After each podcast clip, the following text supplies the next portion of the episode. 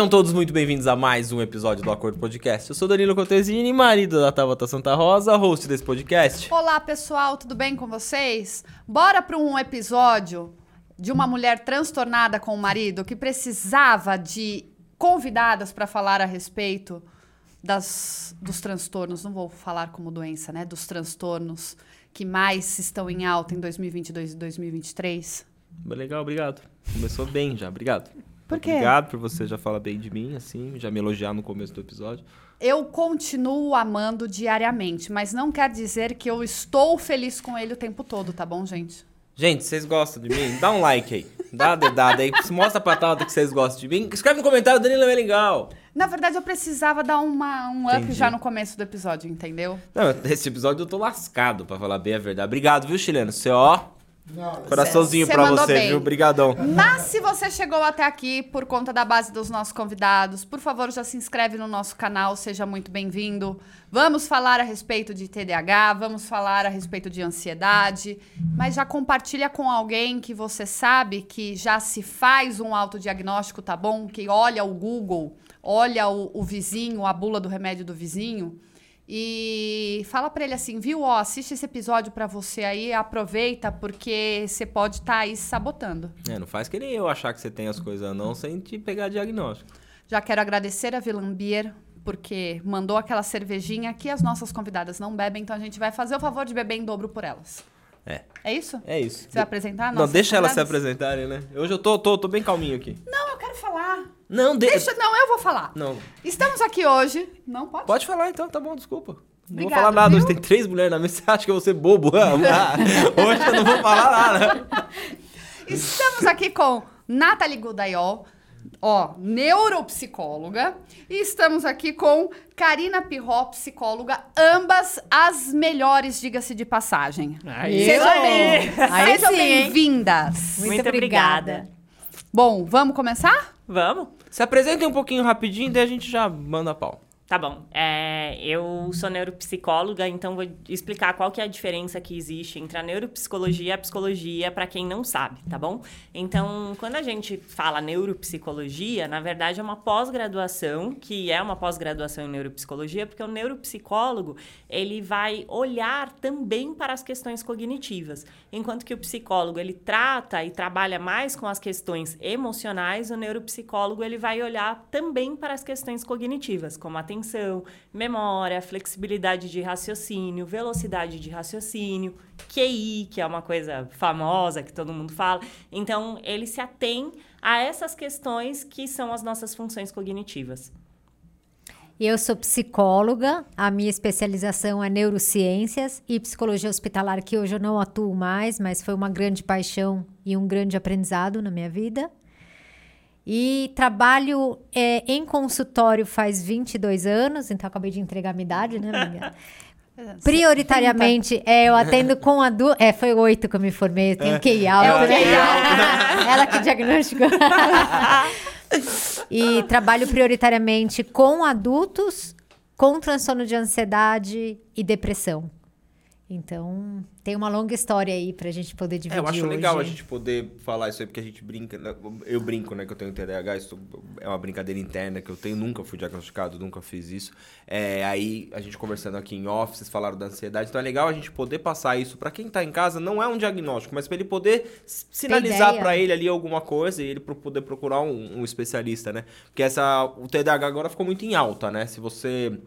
Pra pensar, todo mundo agora, 90% você vai estar vendo um podcast, a pessoa fala, ah, porque eu tenho TDAH, ah, porque eu tenho é, essa dificuldade, ah, porque não sei o quê. Então, eu acho legal vocês colocar isso realmente para as pessoas que estão acompanhando, ela poder ter uma noção se ela tem, se ela procura alguém ou não. Eu acho que os assuntos depois da pandemia, que era a depressão, o mais falado, surgiu e permaneceu a questão de ansiedade e TDAH. E a gente que trouxe, tá com vocês aqui e para as pessoas entenderem porque o home office, ele já, verdade, foi instaurado, né? As empresas já entenderam como funciona, mas mesmo assim as pessoas não sabem lidar com a rotina dentro de casa, então ou se tornam ansiosa, ou estão falando que estão dispersas devido a ter esse transtorno de TDAH. Então, para quem está nos acompanhando, que é o nosso assunto, né, negócios, empreendedorismo, eu acho que cabe a gente colocar aqui alguns pontos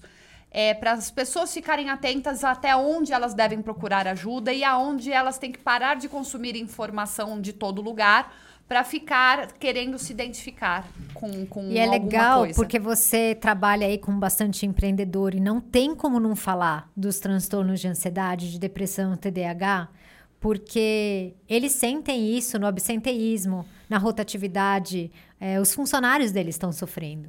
A gente, a gente fala, né? O, o Brasil é o país número um em ansiedade e o número três em número de depressão. Nossa. Então, com certeza, se os, se os é, patrões não estão percebendo isso, eles só estão dando nome errado às faltas, às reclamações, aos conflitos dentro da empresa, porque essas pessoas estão aí, né? Estão trabalhando e sofrendo. Qual seria a solução dentro das empresas?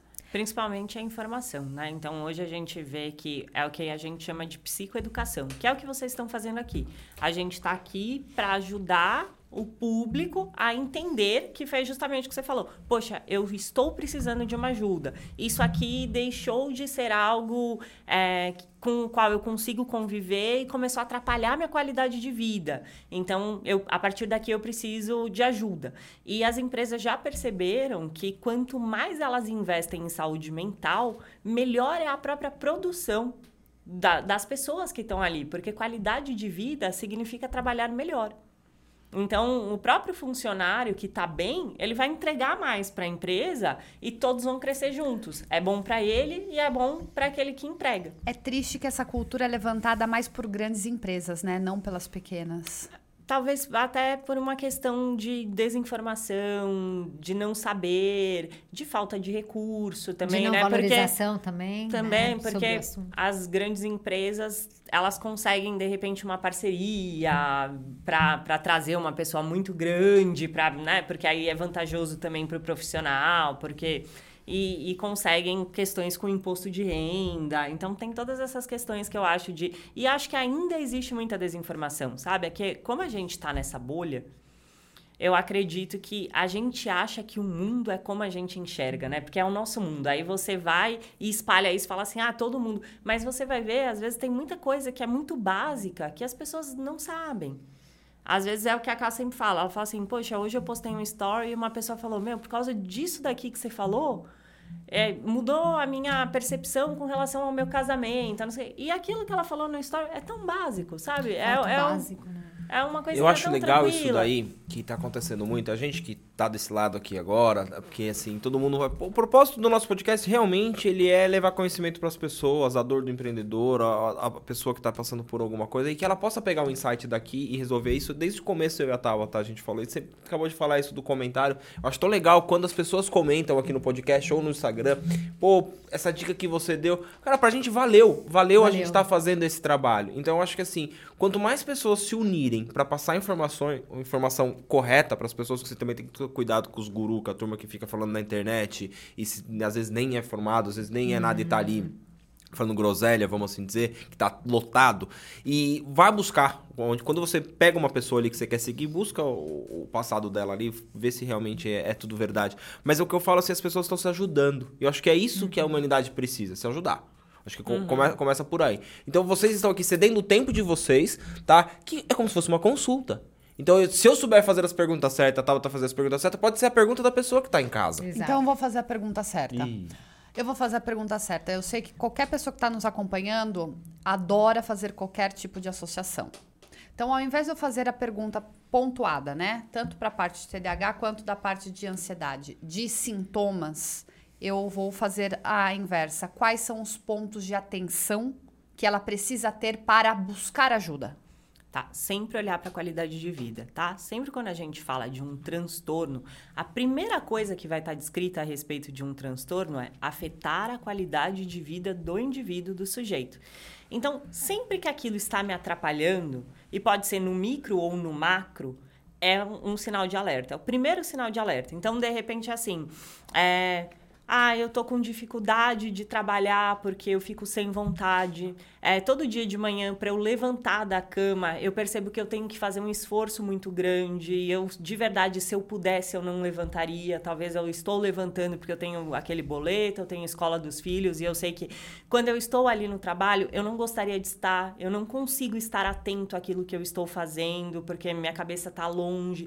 Então tá afetando a minha qualidade de vida, tá, tá me afetando. Aquilo que eu estou sentindo tá atrapalhando a, a, a, minha exerção de tarefas, execução de tarefas. Esse é o principal sintoma. Então, sempre que eu não estou conseguindo executar é, da forma como eu gostaria ou como eu fazia, é um, é um primeiro sinal. Quando a gente fala de transtornos, né, por exemplo, transtornos do neurodesenvolvimento, como o espectro autista, ou TDAH, a pessoa ela tem aquela condição desde a nascença dela. Então, como que ela vai? Ah, eu sempre fui assim. Mas aí ela começa a olhar e percebe assim: poxa, o meu esforço é muito maior do que o da maioria das pessoas para que eu consiga ter o mesmo resultado.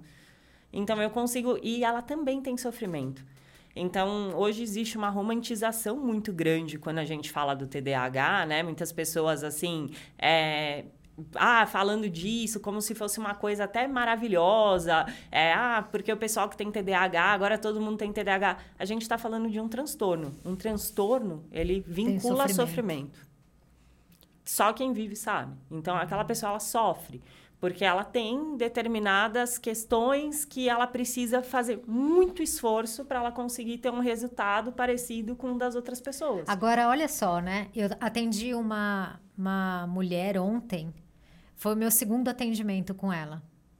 E eu gosto muito do primeiro atendimento, porque eu, eu quase que escrevo tudo que a pessoa está falando do jeitinho que ela. da frase dela mesmo, não do que eu interpretei. E aí, ontem, antes de começar o segundo atendimento, eu fui ler todas as frases dela. E aí ela dizia que ela trabalhava, ela era workaholic, que as pessoas reclamam do quanto que ela trabalha, que no final de semana ela fica tensa, principalmente no domingo, porque ela, ela nunca relaxa. Essa era a frase, eu nunca relaxo. É, a reclamação dela era de cansaço. Muito cansaço, mas não consegue parar para descansar porque sente culpa. Enfim. E aí, eu fui fazendo um monte de perguntas, pegando um gancho do que você falou, né? Do que esses problemas de neurodesenvolvimento vêm desde a infância. Eu falei assim, me conta um pouquinho como que é esse cansaço. Porque, de uhum. novo, né? Quando você fala, tô cansada, é, você já sabe o que é cansaço, não é? Uhum. Mas como que é o cansaço para ela? E aí, sabe do que, que é o cansaço? O cansaço dela é de tantos pensamentos que vêm na cabeça. Aí, a sensação que ela tem é que não tem descanso, uma paz. A mente dela tá sempre com pensamento. Só que é, quando a gente volta na infância, e eu falei, desde quando? Mas quando, desde quando que tá assim e tal? Aí a gente foi lá para a escola dela. E na escola, é, ela nunca deu trabalho. Por isso você perguntou qual que é o ponto de atenção. Eu estou falando aqui com alguns pais, talvez professores, os adultos, tá? Ela é uma criança fofa. Era uma criança fofa que não tinha problema com nota, então, às vezes, você até fala, ah, TDAH tem um problema na escola, né? Ela não é agitada, né? E ela ficava na cadeira. Só que ela que ela me conta, quando eu fui investigando um pouco mais, porque eu, eu tava com é, algumas hipóteses que vai surgindo na nossa cabeça, então a gente vai tirando a dúvida. Ela falou, Karina, eu ficava quieta, mas eu eu sofria muito porque eu não conseguia prestar atenção, mas eu fingia que eu estava prestando atenção porque senão eu podia tomar uma bronca. Mas na verdade eu pensava assim: meu Deus, o que, que ela está falando porque eu já me distraí.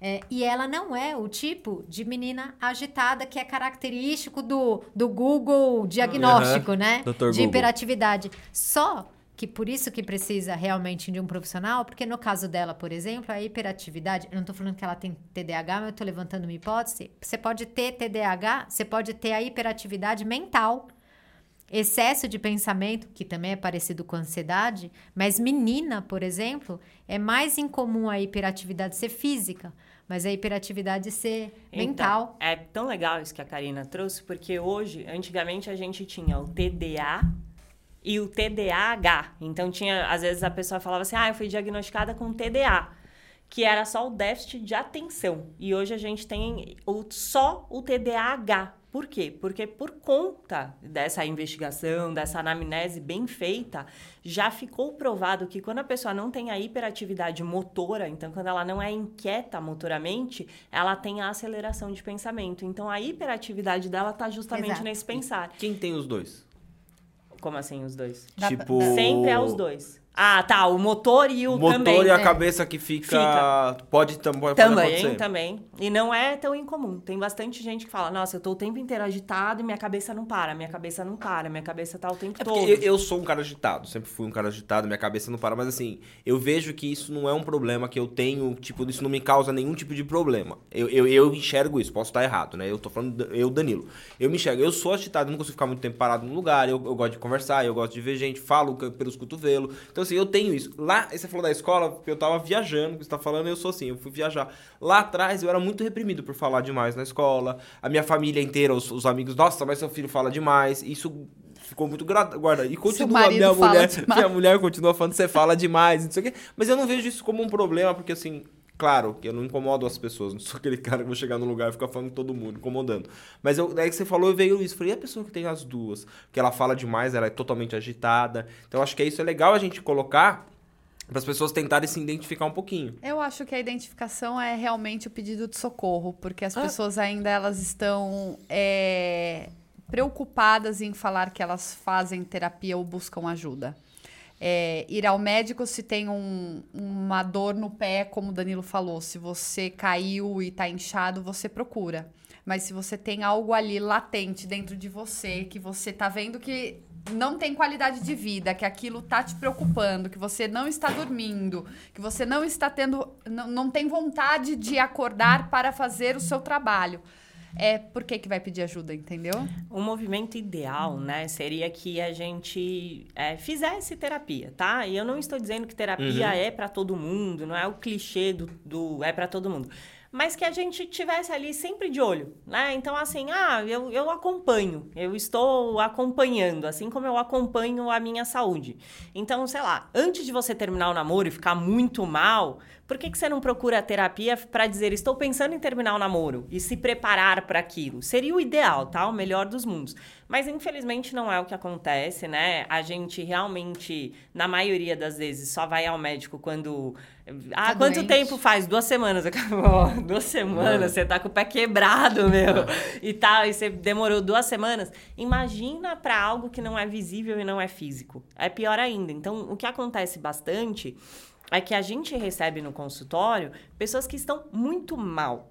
E que elas poderiam não ter chegado naquele, Naquele estado ruim Se se, elas tivesse- tivessem começado a cuidar estágio antes. já está avançadíssimo. Porque é como o se você fosse nosso fazer cérebro- um último resgate, né? O nosso cérebro é ótimo em fazer o que ele faz muito. Então, a gente se torna muito bom em fazer o que a gente faz. Então, se, se a gente for comparar, eu sempre gosto de usar esse exemplo com os meus pacientes.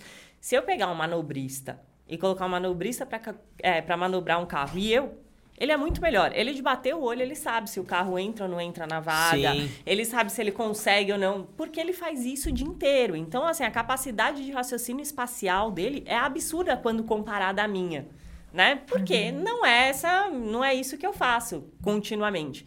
Então, se eu falo de um paciente deprimido, de um paciente ansioso, que tipo de sinapse que ele foi lá e reforçou no cérebro dele? De ansiedade e depressão. Então, um paciente com depressão, ele é muito bom em ser deprimido. Existe ainda esse pré-conceito das pessoas com o ir em busca de um tratamento? Porque antigamente falava que psicólogo não precisava, né? Ah, Não, porque quem vai no psicólogo é louco, né? Quem vai porque eu não, eu não preciso. Porque tem, eu já escutei muito de pessoas próximas, não preciso. Eu, eu falei, não, você tá precisando. Você tem que. Ah, você não sei o que, você, você não vai, você fala de mim. Eu falei, mas você tá precisando. Você não tá, você não tá levantando da cama, você não tá indo querendo ir trabalhar, tudo pra você tá ruim, entendeu? Você fecha um serviço, em vez de você ficar contente, você reclama do serviço que você fechou. É, em vez de você falar assim, nossa, que legal, as meninas vieram aqui hoje dar uma entrevista, nossa, que saco, sabe? As- aí você começa a explicar isso pras pessoas. E eu, e eu enxergo que as pessoas parecem que tem um tabu dentro ali, que ela não tem vergonha. O que, que, que acontece? Então, eu procurar? vou. Eu acho também que tem falta de informação e faz muito pouco tempo na história da medicina e da psicologia que sabe-se que depressão, por exemplo, é um transtorno mental e não é algo espiritual. Até muito pouco tempo atrás, aliás, ainda existe esse tabu de que é falta de Deus, tal. Eu falo isso é, e é, quem é muito religioso acha que eu estou falando que é mal de Deus. Não estou falando nada disso, tá? Estou falando que se confunde achando que a depressão é falta de espiritualidade, que a pessoa tem que buscar espiritualidade. Então, tem muita falta de informação. Mas eu posso falar um pouquinho como que eu explico nos lugares, nas palestras que a gente faz. fala, lembra que uma vez a gente fez uma live e você falou de como surgiu a psicologia? Conta resumidamente essa história que eu acho que eles vão entender da onde vem o preconceito e o pessoal também. Que você é ótima para contar essa história do Freud, tá? Uhum. De como que como que tudo começou. Que aí vocês vão entender da onde vem o preconceito. É, na verdade, quando nem deveria ter esse preconceito, né? Mas é, antes as pessoas apare, tinham sintomas, por exemplo, de ficar com o braço torto, é, ou ter andar de forma torta, ou a boca vai falar e tá com a língua presa, enfim. E, e todo mundo achava que isso era espiritual, né? Uma bruxaria que aconteceu. Foi só o Freud, tá? Que um pouquinho antes dele, mas o Freud foi o grande pai da psicologia, que era neurologista, era médico, né? Então, talvez por isso que tenham dado tanta atenção para ele, embora ele não tenha recebido tanta atenção na época. É, ele entendia muito dos mecanismos neurológicos. E aí ele falou: caramba, é, ela tá com esse braço paralisado, essa perna paralisada, isso não faz sentido do ponto de vista neurológico, porque se ela tivesse tido um AVC, AVC costuma ser unilateral, né? uhum. né? E aí que ele falou: tem alguma coisa acontecendo que não é da parte. É... Física, vamos dizer assim. É. E aí ele conversava com essas pessoas e ele começou a perceber que as mulheres choravam, eram mulheres que procuravam, as mulheres choravam quando começavam a contar. Tipo, então me conta um pouco mais, como que quando começou isso? Me fala o que está acontecendo com a sua vida? Pá, começa a chorar. O que não é comum, se você está com uma dor na perna, você não fica chorando porque você está com, a não ser por conta da dor, né? Mas ela, ah, é porque eu tô brigando com o marido, ou porque não sei o que e tal. E aí que ele começou a pescar que existia alguma história emocional por trás disso né? Tem alguma coisa específica que você pensou? Não, que... eu queria trazer justamente esse elemento que a Ká é ótima para contar essa história. Adoro quando ela conta, porque quando ela contou foi eu entendi melhor do que quando eu aprendi na faculdade, assim, quando a gente fez a live, falei, caramba, é desse jeito. Por quê? Porque então quem usava o recurso da psicologia, que ainda não era uma escola, era quem estava muito mal e quem era considerado louco. Então, daí que vem o médico de louco. Porque realmente era quando não tinha mais nada que a medicina pudesse fazer pela pessoa, que ainda é assim muitas vezes, né? Muitas vezes, ah, o que que acontece? O paciente vai lá, chega, ai, tô tendo infarto. Ah, não, não sei o quê. Aí tá cheio de coisa lá. E vai lá, não, vamos, vamos aqui, vamos fazer isso, vamos fazer exame, não sei o quê. Não, você não tem nada. Seu coração tá ótimo, não sei o quê. Terapia. Né? Tipo assim, Só que assim, o que me chamou mais atenção, eu fiquei 12 anos em hospital, é que até hoje, quando você entra num pronto-socorro, tá? Uma pessoa hoje, vocês já viram ter um transtorno de pânico, tá? Ela tá tendo um pânico. Às vezes ela tem dor mesmo no coração, tapa a garganta, dá formigamento em extremidade, parece realmente que ela tá morrendo. E aí ela vai num pronto-socorro. Só que esses sintomas, para o médico que está no pronto-socorro, já são bem clichê. Eles até dão nome isso aí, tipo. E aí, é, mas de, de qualquer forma, tá bom, vai. Se a pessoa tiver 50 anos, 40 anos, tem meio perfil de ser um cardiopata, já. aí tudo bem, eles fazem eletro. Mas pega uma menina de 20 anos assim, o cara já olha, ela já tá meio chorando, aí ele já fala: ai meu Deus, pânico, meu, tem tanta gente morrendo, essa menina tá aí. Só que o que se fala para ela é: você não tem nada. E põe num diazepam ali. Como assim não tem nada? E depois de falar que não tem nada, põe encaminhamento para o psiquiatra. Como não tem nada? E na cabeça da, dessa pessoa que teve esse diagnóstico? A pessoa já não tá. E ele é o médico. Tá a pessoa não chegou lá e falou: você tá com virose, né? Ah, virose tá bom, tô não. Pô, você vai. Como pessoa... você não tem nada, você tá morrendo de dor, você tá formigando. Você tá que sentindo que aquele sintoma. Você Vocês tá já tendo chegaram sintoma. alguma vez a ficarem muito, muito ansiosos? Eu, olha, vou te dizer, eu passei por mais de 10 médicos aqui na região, em Atibaia, Bragança.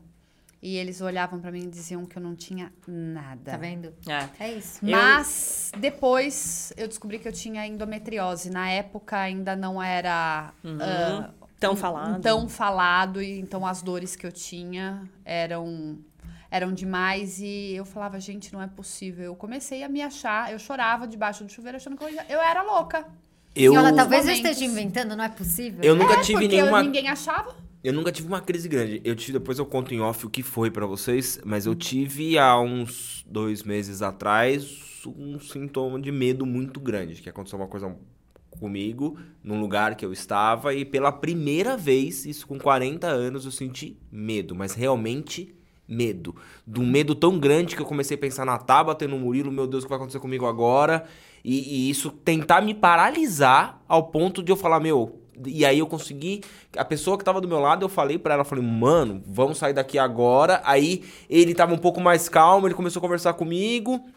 Aí eu comecei a dar uma acalmada, aí meio que voltei. Aí isso eu pensei, aí foi bom você tocar, eu nem espatava, eu falei, eu pensei, falei assim, gente, quem não tem, sei lá, um, um psicólogo bom naquela hora, um psicológico, né, bom naquela, naquela hora, pira.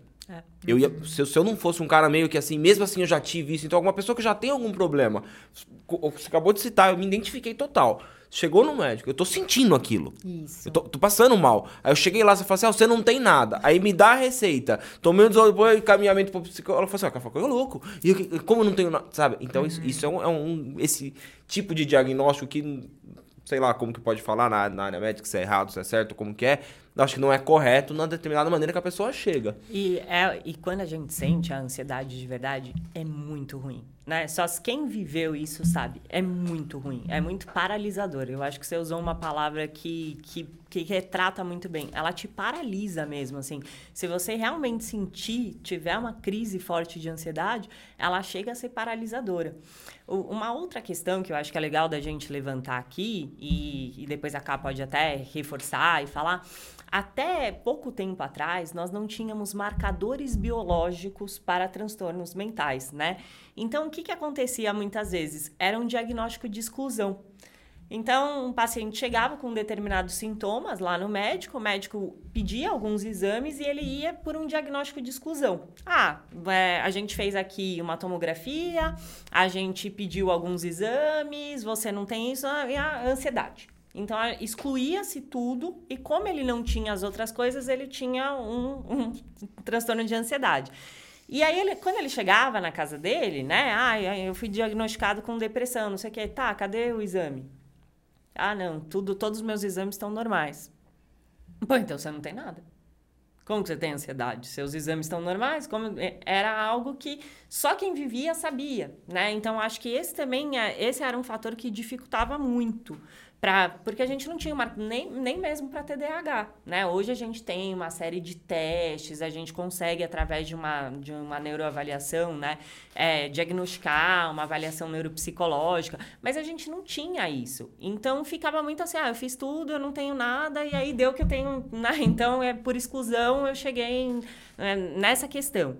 E hoje a gente tem recurso. E aí a gente consegue hoje ter marcadores biológicos. Então, hoje, com o avanço da tecnologia, é possível a gente mostrar por um exame de imagem a diferença nas ondas elétricas cerebrais de um paciente com transtorno de ansiedade, com depressão, com TDAH, porque ele tem um funcionamento elétrico cerebral diferente de uma outra pessoa sem transtorno, de Isso- um- uma pessoa neuro, neurotípica. Isso, vamos falar dentro de uma empresa, de uma multinacional, alguma coisa, é que hoje grandes, né, tem psicólogos lá dentro, né, tem terapeutas dentro. eles- Então, acho que essa parte de conseguir identificar, porque às vezes você tem ali uma pessoa que trabalha com você, ela pode não estar rendendo ou estar tendo algum tipo de problema, que muitas pessoas têm vergonha de procurar ajuda, né, que eu acho que isso é um- uma coisa muito séria. A gente brincou do Google e é verdade, a pessoa joga lá e ela tem vergonha de, de, de procurar um homem com uma disfunção erétil, uma mulher com algum problema de libido, alguma coisa, tem vergonha de procurar, o chileno já se identificou. É, a, gente, a- a gente tem, tem es- essa, essa dificuldade, porque as pessoas têm vergonha de, de procurar, né? Então, a- às vezes o cara lá, aquele que é o empresário, o dono da empresa dele, tá vendo uma pessoa, acho que existe uma forma de ajudar essas pessoas. Olha, eu vou falar, eu vou complementar o que ela falou daqui a pouquinho. É, como que eu ensino para os meus pacientes para eles acreditarem que o que eles têm realmente existe? É, é muito fácil de entender. O, o, cérebro, ele comanda um monte de função, que ela, a neuropsicóloga, acabou de dizer de várias coisas que você consegue, é, que ela identifica, né? Então, ele é responsável pelo pensamento. Alguém tem dúvida de que é o cérebro que é responsável pelo pensamento? Não. Ele é responsável pelo seu coração tá batendo agora. Você que tá pedindo? Não. Quem tá comandando é uma parte do cérebro que tá mandando informação. Você tá respirando, ele que controla. Você tá seu músculo para você ficar ereto ou para você descansar ou para você balançar a perna, tá acontecendo tudo isso agora. Também é ele, a parte muscular. É, seus sentimentos, a sua decisão, sua fome. O cérebro, né? O, o estômago manda a informação, mas o cérebro fala: ah, tá com fome, precisa comer. Sua sede, a libido, né? Quem controla a libido também é o cérebro, qual é a outra parte do corpo, que, né? O resto é só acessório. É ali que começa tudo na cabeça. Tanto, Tanto que, que, o maior tem... órgão sexual que a gente tem é o cérebro. É. Né? O nosso grande órgão sexual, na, na verdade, é esse. Mente, porque né? você pode é ter. começa. Você pode ter de verdade. Que bom você... que você é cabeçudo. Você tem o cérebro grande. Do nada. Me, puta, que negócio bom. A conversa, ela vai e me solta uma dessa. Obrigado. Mas você é quis dizer que... que... eu sou inteligente, entendi. Isso! Tem que você tem um cérebro grande. Você, você tem um libidão. É. E é Gente, isso. Eu, não, ele, ele, ele acertou a bola, eu tinha que chutar. É lógico, né? Então, é, de novo, né? Você pode ter. O, imagina, é, a gente tem todas as funções controladas pelo cérebro. É a sua é, e aí, como eu falei, as emoções também. Então, pensamento, vamos lá, vamos começar com o pensamento que foi por aí que eu comecei. É, geralmente, um normal é a gente tá aqui e a gente tem um certo humor, e a gente faz uma ligação, a gente presta atenção, daqui a pouco a gente não presta muita atenção, mas tá ok, os pensamentos vêm, né? Parece que eles estão vindo de carro aqui na nossa cabeça, vêm, vão embora. Às vezes você se apega um pouco mais. Aquela música que ficou na cabeça, às vezes ela se repete um pouquinho, você, ai, não aguento mais essa música, mas daqui a pouco ela vai embora. Então o pensamento ele é assim, ó. O sentimento também, um dia você tá um pouquinho melhor, outro dia você tá um pouco pior, né? A libido também, tem dia que você tá um pouco mais, um pouco menos. Então, todo o nosso desenho parece o batimento cardíaco mesmo, tá? Um pouquinho baixo, um pouquinho alto e tá tudo certo. Isso para tudo. Quem controla, como eu disse, é o cérebro. O cérebro é formado por vários tipos de célula, mas a principal que a gente pode falar aqui é o neurônio. Então, enquanto a gente está conversando aqui, meus neurônios estão trabalhando para bater o coração, para fazer tudo isso que eu falei. E os neurônios, eles funcionam à base de impulso elétrico e a base de química. Então, vocês já ouviram falar de serotonina, noradrenalina, dopamina, né, GABA. São neurotransmissores, são, vamos dizer, contatos, são telefones, né, que eles falam um com o outro através dessas ligações químicas. Então, são duas coisas que estão acontecendo. Se eles trabalham com é, impulso elétrico e com química, você concorda que se alterar química ou alterar a função elétrica, vai ter alteração em todas essas funções? Uhum. Então, por exemplo, quando a gente vive um estresse crônico, não precisa ser grande, é um estresse crônico, um relacionamento que você não está feliz, ou um trabalho que você não está feliz, e você está fazendo isso todo dia, todo dia, todo dia, você está carregando o seu cérebro com algum tipo de química que não é a química normal. Não é para a gente estar tá sofrendo todo dia. A gente não nasceu para sofrer todo dia. A gente nasceu para sofrer um momento e ir embora. Por exemplo, você brigou com. Não, você não. Um cachorro cutucou o outro e foi mordido, ele recebe um castigo e aprendeu. Foi um estresse que é ruim, mas passou, tá? Recebeu uma mordida, não era para ele ter tocado, ele errou. A gente é o único ser humano, né? a gente é o único animal, vamos dizer assim, que você brigou, falou uma coisa para ela e ela te mordeu, né? Ficou brava com você. Você sofre hoje, às vezes você sofre amanhã, você sofre depois de amanhã, porque você fica lembrando, aí você vai pra cama e lembra, no dia seguinte não devia ter feito isso, porque eu sou assim. Cara, a gente é o único animal que, que se castiga trocentas vezes pelas mesmas coisas. E daqui dois anos você Isso. olha pra ela e lembra e fala, E você... quando não for sete Ah, anos, é. né? E Tipo, você ó, fez uma briga, isso. eu tô há 12 anos sem É. falar com fulano. Então, vai Né? vendo a quantidade de estresse. Só que estresse significa para o nosso corpo liberação de. Assim como o cachorro, quando toma uma mordida, ele liberou adrenalina e cortisol, que são as químicas do estresse, é para aparecer e ir embora. E nós somos os únicos animais que temos adrenalina, cortisol, adrenalina, cortisol, adrenalina, cortisol toda hora, toda hora. Era para você dormir adrenalina, cortisol, entendeu? Isso é química, tá alterando. E se altera a química, provavelmente também altera As As funções. as funções. E aí a gente tem o quê? Pessoas que eram para estar com um pensamento de carro. Ah, o carro vem e vai embora. Meu, daqui a pouco tá a, a estação da Sé de pensamento, pensamento lá em cima. A emoção era para estar um pouquinho em cima e um pouquinho embaixo. Tá deprimidaço ou tá super ansioso. Então a gente vai vendo que libido, quem é que tem libido quando vive um estresse crônico assim? Não tem órgão sexual que tenha a sua função se você tem um estresse crônico desse. Então a gente está falando de uma, uma alteração. Alguém tem dúvida que isso que eu estou falando é uma alteração fisiológica? Não. Por que, que as pessoas não, não identificam que o cérebro é um órgão e que é, esses sintomas são fisiológicos? Né? Quero só complementar uma coisa que a Ká falou para não perder esse gancho que eu acho importante, né? Ela usou o termo a gente nasceu pra, pra ficar triste e, e voltar ao nosso normal, né? Da mesma forma, a gente tem uma questão de regularização interna do nosso ciclo circadiano. E o que, que nós, ou os animais homens, fizemos? Nós alteramos tudo.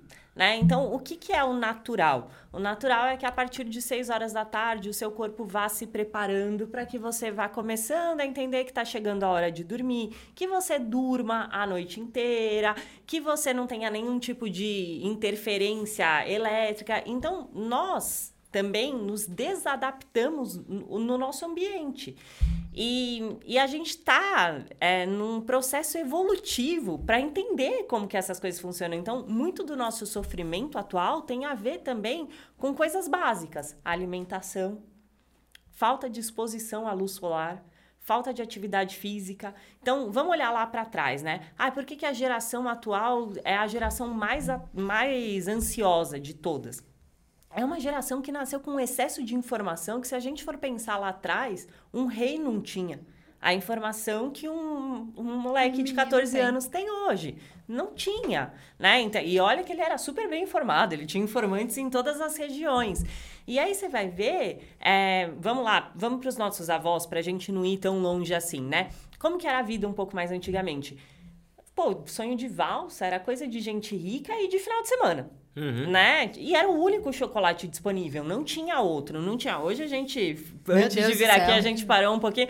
Eu filmei. É uma quantidade absurda, e com a coisa da globalização, é o doce dos Estados Unidos, da Suíça, do não sei, ah, tudo à nossa disposição. Tudo industrializado, tudo cheio de conservante. As pessoas comiam mais limpo. Então era arroz, feijão e carne no almoço e na janta. Janta. Né? Era isso que se comia. E aí, ah, tá com vontade de comer um doce? Fruta. Então a gente tinha assim uma alimentação mais limpa. Ou, e os doces mais caseiros cedo. eram frutas, feitas de Fruta. fruta, doce de É, abóbora, doce, é, isso, com mamão, coco. com coco. Então, assim, é, é o que tinha, isso aí. Tudo bem, já existiu o açúcar refinado, né? Mas ele era menos consumido e ele não estava tão presente nos alimentos, né? Quando a gente pensa, então as pessoas elas comiam mais limpo, porque realmente não existia tanta opção. Você ia assistir uma televisão, você queria trocar o canal, você levantava do sofá, ia lá, você entrava no carro, como que era para abrir o vidro? Ah, É. Você se exercitava o tempo todo. Se você for para a Europa, muitos prédios não têm elevador. Porque são prédios antigos. Então pensa que as pessoas chegavam cansadas às 11 horas da noite, mas tinha que subir subir, escada. que Fazer a compra no mercado e tinha que subir com compra de mercado. Então, assim, o exercício ele não era opcional, ele era parte da, da vida, do cotidiano das pessoas. É, eu não sei onde eu li que o homem da caverna, ele andava em média para conseguir a caça, tal, de 12 a 14 quilômetros por dia. E todo o estresse, se você for pensar, quando você, tipo, imagina que você tá andando no meio do mato, né, para caçar e vem um leão, tá? Quando libera adrenalina e cortisol, é para você lutar ou sair correndo. O seu cérebro, quando ele libera essas duas substâncias é para você lutar ou sair correndo, tá? Então, lutar ou sair correndo são atividades físicas.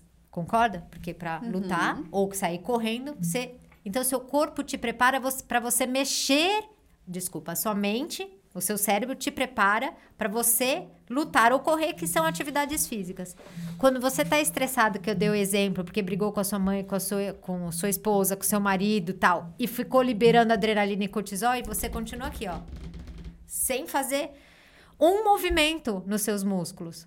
Só que até pouco tempo atrás a gente tinha que se movimentar muito quando tinha o estresse. Para onde vai esse estresse? Para onde vai a movimentação?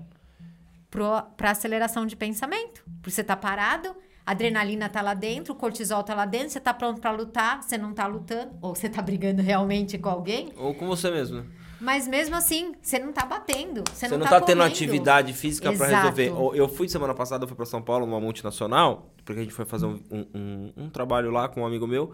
E a, conversando, ela falou assim: não, a gente ainda tá híbrido, mas é, ela falou que a psicopedago- psicoterapeuta, alguém, estão querendo trazer de volta a galera mais vezes do que o normal. Ela, ah, porque tem gente que não quer vir, que não sei o quê. Ela me explicou.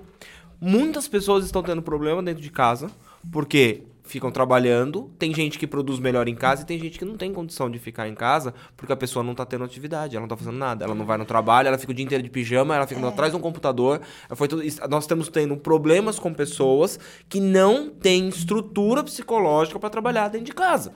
Eu, eu, eu cheguei a ouvir de, de empresários que falaram que ah, os colaboradores preferiam permanecer indo à empresa porque o, o conforto ah, ali do, do lugar de trabalhar era maior do que aonde eles moravam. Alguns por questão financeira, que não tinham o mínimo de conforto que no trabalho era oferecido, ou outros pela rotina da casa, com vó, com pai, com mãe, com tio, com criança, com cachorro. Então ele queria sair para se sentir um pouco mais ah, concentrado e confortável na questão. E eu por não mais acho que, é tivesse. de verdade, vai ter um monte de funcionário que vai me matar com essa frase, mas eu não acho que a gente tá podendo e nem preparado emocionalmente para ficar o dia inteiro dentro de casa. Não tem como. Não tem. Não é, amiga? É, porque, é, na verdade, eu, eu entendo muito, porque toda essa questão de você ir trabalhar, de você se preparar, ela também é importante, né? Do mesmo jeito que quando a gente separa a roupa para ir pra academia, a chance da gente ir à academia é muito maior. Só porque você já deixou a roupinha ali separadinha, você foi preparando a, a sua mente para. E é a mesma coisa que a gente faz nesse processo, né? Então você levanta, você faz um exercício, você toma um banho, você se arruma. Tudo isso vai te preparando, você vai entendendo e sinalizando, "Est- estamos indo trabalhar. Isso te ajuda até na sua produtividade. Agora eu né? vou te fazer uma consulta gratuita agora, mas não é pra mim, seria pras pessoas. Quem tá trabalhando no home office e tá sentindo essa dificuldade? Qual o conselho que você dá? Que nem você acabou de falar, separar uma roupa, não ir, não ir na frente do computador de pijama. Isso. O que, que você acha legal vocês como como como Excelentes profissionais. sim, como Porque, profissionais assim, poder falar pra pessoa que tá lá não Eu ainda não entender. falei metade do que eu queria Pode falar. falar, ué. Mas. Eu eh, achei que eu não ia conseguir falar, tô conseguindo. Eu é, você tá ganhando um espaço lógico, aqui. mano, eu eu vou- achei que eu ia. Tô sempre preparado. Eu achei que eu ia dominar esse podcast, você não me deixa falar. Não, o chileno falou que era pra mim dominar. Entendi. O chileno. Já ele mandou mensagem que fosse segura aí. que- Domina aí, domina a Domina aí. É, primeira coisa, as pessoas não sabem procurar um profissional. Tá? Bom Ai, ponto. primeira coisa, Verdade, não, não, sabe sabem. onde começar. Dois, polêmica ou não, tem muito profissional ruim no mercado que vê o paciente como o boleto fixo dele pago todo mês. Não existe alta, não existe ali um, uma- um primeiro contato para ver se dá um, um match. Gente, entre profissional e ali, para a pessoa sentir confiança, porque senão ela fica ali com quatro, cinco sessões de terapia não sendo ela e você achando que você profissional também não tá percebendo que ela não tá se soltando. Só que como ela tá ali pagando a consulta, tá bonitinho pra você receber do que você virar e falar assim, viu? Se você não gostou, se você acha que não tá bem, não tá à vontade, vamos parar por aqui. Que são pouquíssimos que falam isso. Então, é, eu vejo tanto a parte, o déficit de quem procura, que não sabe para quem procura, para qual vertente que vai, se vai procurar alguém que é cognitivo comportamental, se vai pegar alguém da linha de Freud. Psicanálise. Então, é, eu, eu, eu optei por cognitivo comportamental. Enfim. É, eu quero colocar uma coisa que eu acho super, hiper, mega importante, tá? Com essa questão que você falou, que às vezes o profissional ele não se posiciona com relação à atitude do paciente de não estar é, solto o suficiente para sessões, tá? Existe uma coisa que a gente chama dentro da psicoterapia, que lá vai o chileno falar que eu sou psicanalista, que é a resistência. Existem pacientes que têm uma resistência maior ao tratamento, uma dificuldade mesmo, tá? Então, o que, que acontece muitas vezes? É, é, é incrível quando, quando isso acontece. Então, eu vou falar de uma experiência minha, tá? É, eu comecei a atender um senhor e, enfim, ah, ele, ele vem não sei o quê, e ele só me fala questões de política e coisas que estão acontecendo no externo e não no interno. E ok, porque quem comanda a sessão é o paciente, é ele que vai dizer sobre o que ele quer falar, né? E lógico, a gente vai ali é, aprofundando aqueles temas o máximo que a gente pode, mas se, se não, não é da vontade do paciente, né? Então, ah, me fala, você me falou que a sua relação não é tão legal com seu pai? Como é isso? Ah, então não é boa. Ele já tá te sinalizando que ele não quer falar daquilo. Ainda não. né? E cabe a nós sermos respeitosos. Porque aí, eu falei, né? Poxa, a gente fica aqui conversando e você não acha que tem alguma coisa que você gostaria de me falar mais? Porque a gente tá falando bastante de política, não sei o que. E ele falou assim: ai, me faz tão bem vir aqui.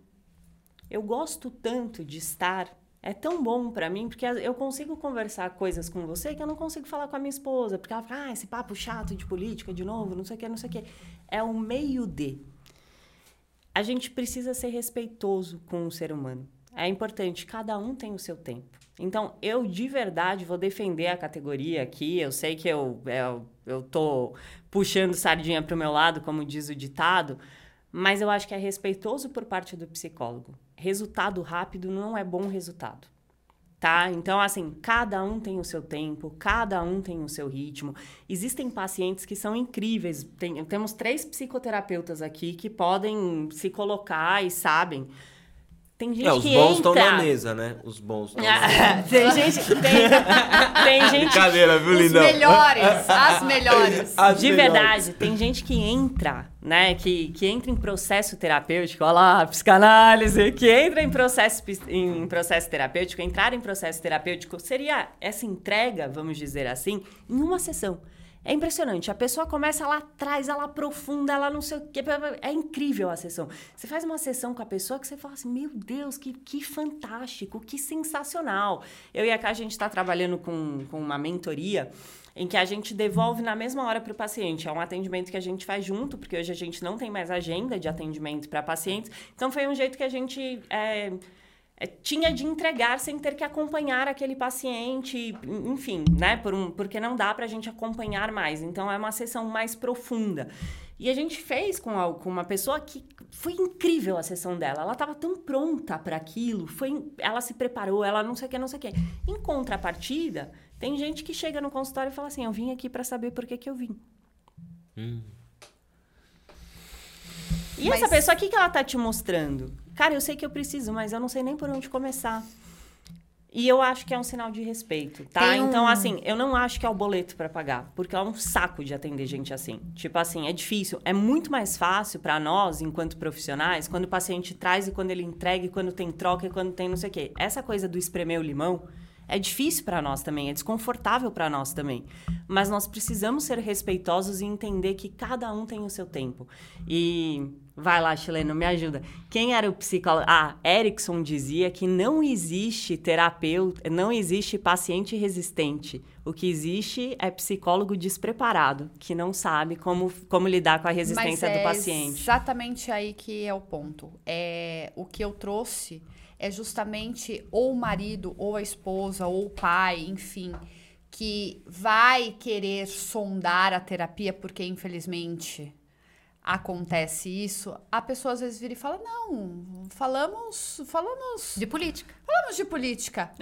É, Ah, então esse profissional não está fazendo terapia. Esse profissional está apenas consumindo seu dinheiro. Este profissional não está qualificado para lidar com você. Sim, eu entendo que existe. eh, a gente não sabe qual é a profundidade da dor, a intensidade que ela sente, como ela está ali. Por isso que ela não está falando, porque ainda não se sentiu à vontade. Ou ainda você não cutucou. Mas o que acontece? Por favor, Não, não. é que você falou cutucou e eu pensei assim. É, tipo assim, na verdade, o que acontece não é bem isso, assim. Ela não falou, não é porque ela não foi cutucada. É porque realmente ela não tá pronta pra falar. Às vezes, Olha, por vo- exemplo, deixa eu dar é um difícil exemplo. a gente falar de um estupro. Você Sim. consegue sentar e falar pra mim agora, "Ai, eu fui estuprada na minha infância e aconteceu isso, eu tive um padrasto abusador, não sei o quê. Talvez pra você conseguir me confidencializar isso, você vai precisar de um tempo e tá tudo bem. E talvez pra você conseguir fazer isso, você vai ter que falar do Bolsonaro e do Lula e tá tudo bem. Porque é o teu caminho, não é o meu. Freud dizia que a coisa acontece através da associação livre de ideias. Porque é isso, porque talvez uma pessoa que foi abusada, ela vê outras situações da vida dela como abuso. E ela vai te falar de abusos que ela está sofrendo e que não necessariamente é aquele abuso primário. E você já sacou isso enquanto psicoterapeuta, mas você não vai dizer, ai, você foi. Vem cá, por que, você não me fala do tentar- seu abuso? Eu vou entrar. Vem. Aguentando. Seja bem-vindo, chileno. falar uma coisa aqui. É, só pra, pra complementar, tá que eu não aparecendo aguentei, ele aí? ó, gente. Não, não, não. Não teve jeito. Não consegue. Não... O que acontece? O processo de Vem no resistência... meio delas. Ah, no meio. Vem no meio delas. O, pro- o processo de resistência... Ah, quebrou. Agora ele quebrou, aí tá? quebrou o Chileno. cenário. Chileno, é o chileno. Não, tá, tá é- tudo certo, tudo sob ali, vira ali, controle. vira ali, vira ali. Segura aqui. Aqui, ó, peraí. Pera aí. O processo de resistência, ele é uma constante... Aqui, ó, vamos aqui. Levanta o microfone, chileno. Ó, chileno. Ah, não, meu. Só falou do libido? Assim, o processo de resistência, ele é uma constante na terapia. É normal. A gente tem que... Porque o inconsciente, ele fica tentando esconder porque é uma maneira de se proteger. E a gente tem uma máxima, quando eu estou dando aula de psicanálise e tal, principalmente psicoterapeutas novos, né? É, eles ficam na ânsia de mostrar a técnica e às vezes querer falar para a pessoa uma coisa que pra gente é óbvio, mas assim, se a pessoa não tá pronta para ouvir, não pode falar. Então, às vezes, você fica seis meses. Eu tive um paciente já que durante seis meses ele sentava e ficava olhando pra minha cara. E eu ficava mudo olhando pra cara dele. Inclusive, eu tenho um artigo falando sobre o silêncio na terapia, como ferramenta é, psicoterapêutica. Então, ele tava fazendo um teste de tipo, quem pode mais? Então, tá bom. Ficava uma hora olhando pra cara dele, dava o horário, eu falava, muito obrigado, até semana que vem. Até a hora que ele tava pronto pra começar Pra falar. a falar. Entende? Então, assim, a gente tem que respeitar o tempo, porque se a gente não respeitar, não vai funcionar a terapia. Ele vai embora. Essa que é a questão. Gente, não vou entrar mais não. Perfeito. Obrigada, viu? Participação Participação especial. especial. Nossa. Tempo. Nossa. Só vira aí, na, Fala, vira, aí. Vai lá, lá, lá, lá, volta pra pro outro ela. lado. Aí, Assim? Aí, aí pronto, foi. Você trouxe um, um ponto muito importante sobre os familiares que é muito interessante. Eu estava atendendo um, um homem de 45 anos e ele veio para mim por indicação do relacionamento dele. É, a esposa dele fazendo terapia indicou ele para mim. Para mim não, né? Para uma psicóloga, enfim. E aí veio para mim. E ele, ele vinha falando assim: Ah, eu preciso falar. Minha esposa pediu para falar sobre isso, sobre isso, sobre isso, sobre isso. E aí eu falei: Como que você se sente em relação a isso? "Ah, Mas eu nem sei o que, que eu tenho que fazer aqui, eu não, não sei como funciona a terapia, me fala como que funciona e tudo mais. Mas resumindo para vocês, a gente ficou dois meses quase sem falar nada. É, mas ele querendo entender como que funcionava a terapia, fazendo perguntas assim, meio aleatórias também. E a esposa tava louca, louca da vida, porque falou que eu era uma péssima psicóloga, exatamente com essas palavras, e aí ele vinha me contar. Que eu era péssima psicóloga porque não estava tratando os assuntos principais, porque ele tinha muita dificuldade de socialização, porque ele tinha que fazer mais isso, tinha que fazer mais aquilo tudo mais. Vou resumir para vocês, tá? A gente ficou mais ou menos em terapia uns quatro meses e eu somando informação sobre ele, porque embora ele possa trazer o assunto que Eram for, poucas, mas. até o, o fato de não aprofundar sobre ele, pra mim, é- um, É um dado. É um dado. É isso. Né? Tudo é terapêutico, entende? Tudo é- pra é assim, nós é. A gente pode estar quieto, mas a gente tá somando dados, né? Chegou atrasado, fa- por exemplo, não é o caso, tá? Mas chegou atrasado, falta desmarca, quer um horário e você não pode, fica bravo. Tudo isso é dado. Porque se a pessoa tá fazendo isso comigo, ela faz isso na vida dela. Então eu posso não estar devolvendo ainda, porque não é o momento. Mas uma Você hora tá eu vou devolver, porque isso é material de terapia. Mas para resumir, a, a psicóloga péssima, né, que não falou tudo que a esposa queria, eu diagnostiquei autismo com 45 anos. Aqueles sintomas que ela achava que ele tinha que tratar porque era um grande problema para ela, na verdade era um grande problema para ele, né? Lógico para ela também, mas assim, era autismo. E então, se eu cedesse à vontade dela, que era que eu trouxesse o assunto que ela queria, porque ele ele trazia escrito. Aí sim você seria uma péssima psicóloga. É? Aí eu seria péssima psicóloga. Então, teve que esperar todo o tempo dele, todos os dados que ele me trouxe sobre ele, todos os silêncios, todas as estranhezas, para eu somar essas informações e me ver na cabeça a possibilidade de ser autismo. Vou contar uma história aqui pra vocês, pra compartilhar algo que foi uma coisa que eu vivi que me, me marcou muito, assim.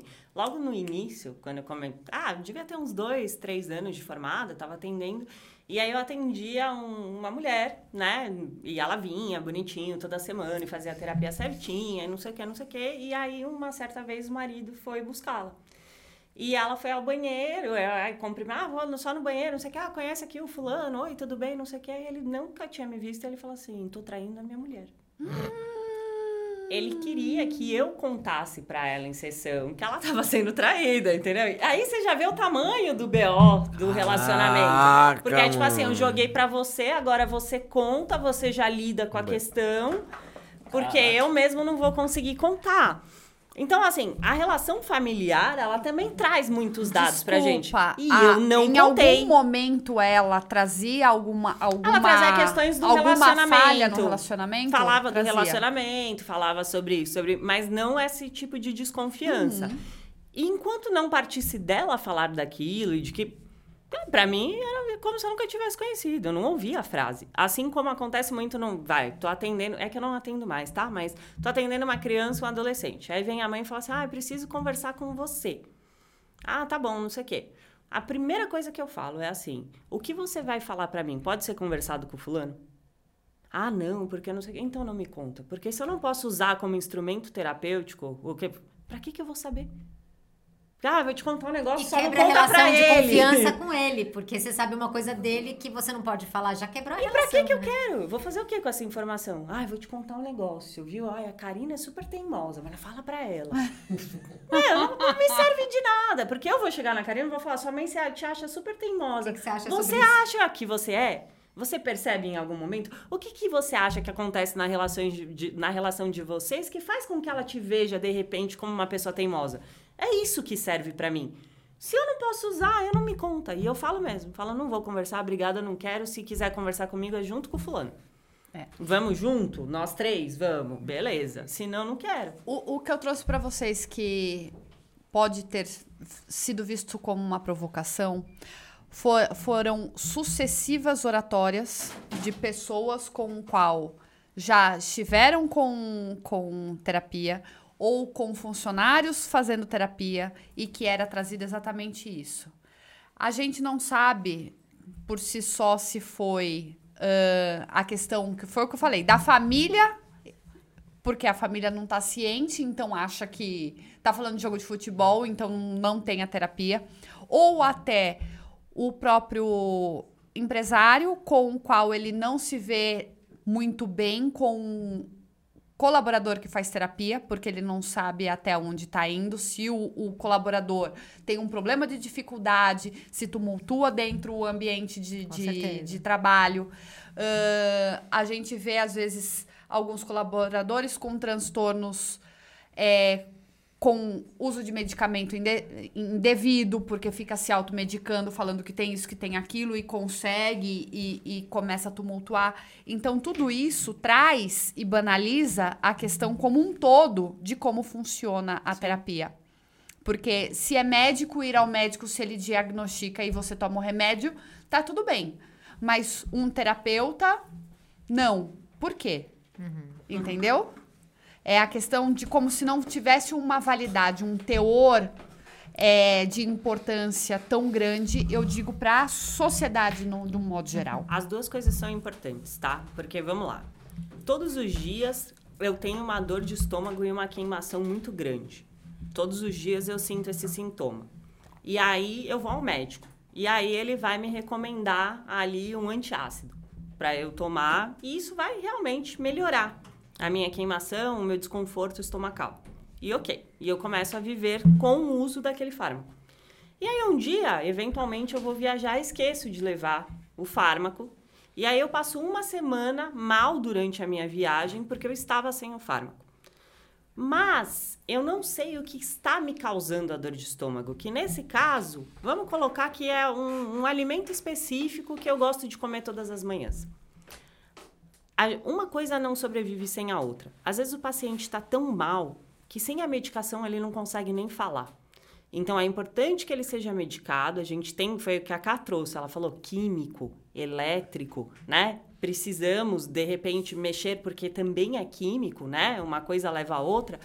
Mas se eu não entender que é o alimento específico que eu como que me dá queimação, eu vou viver pro resto da minha vida sem conseguir solucionar meu problema.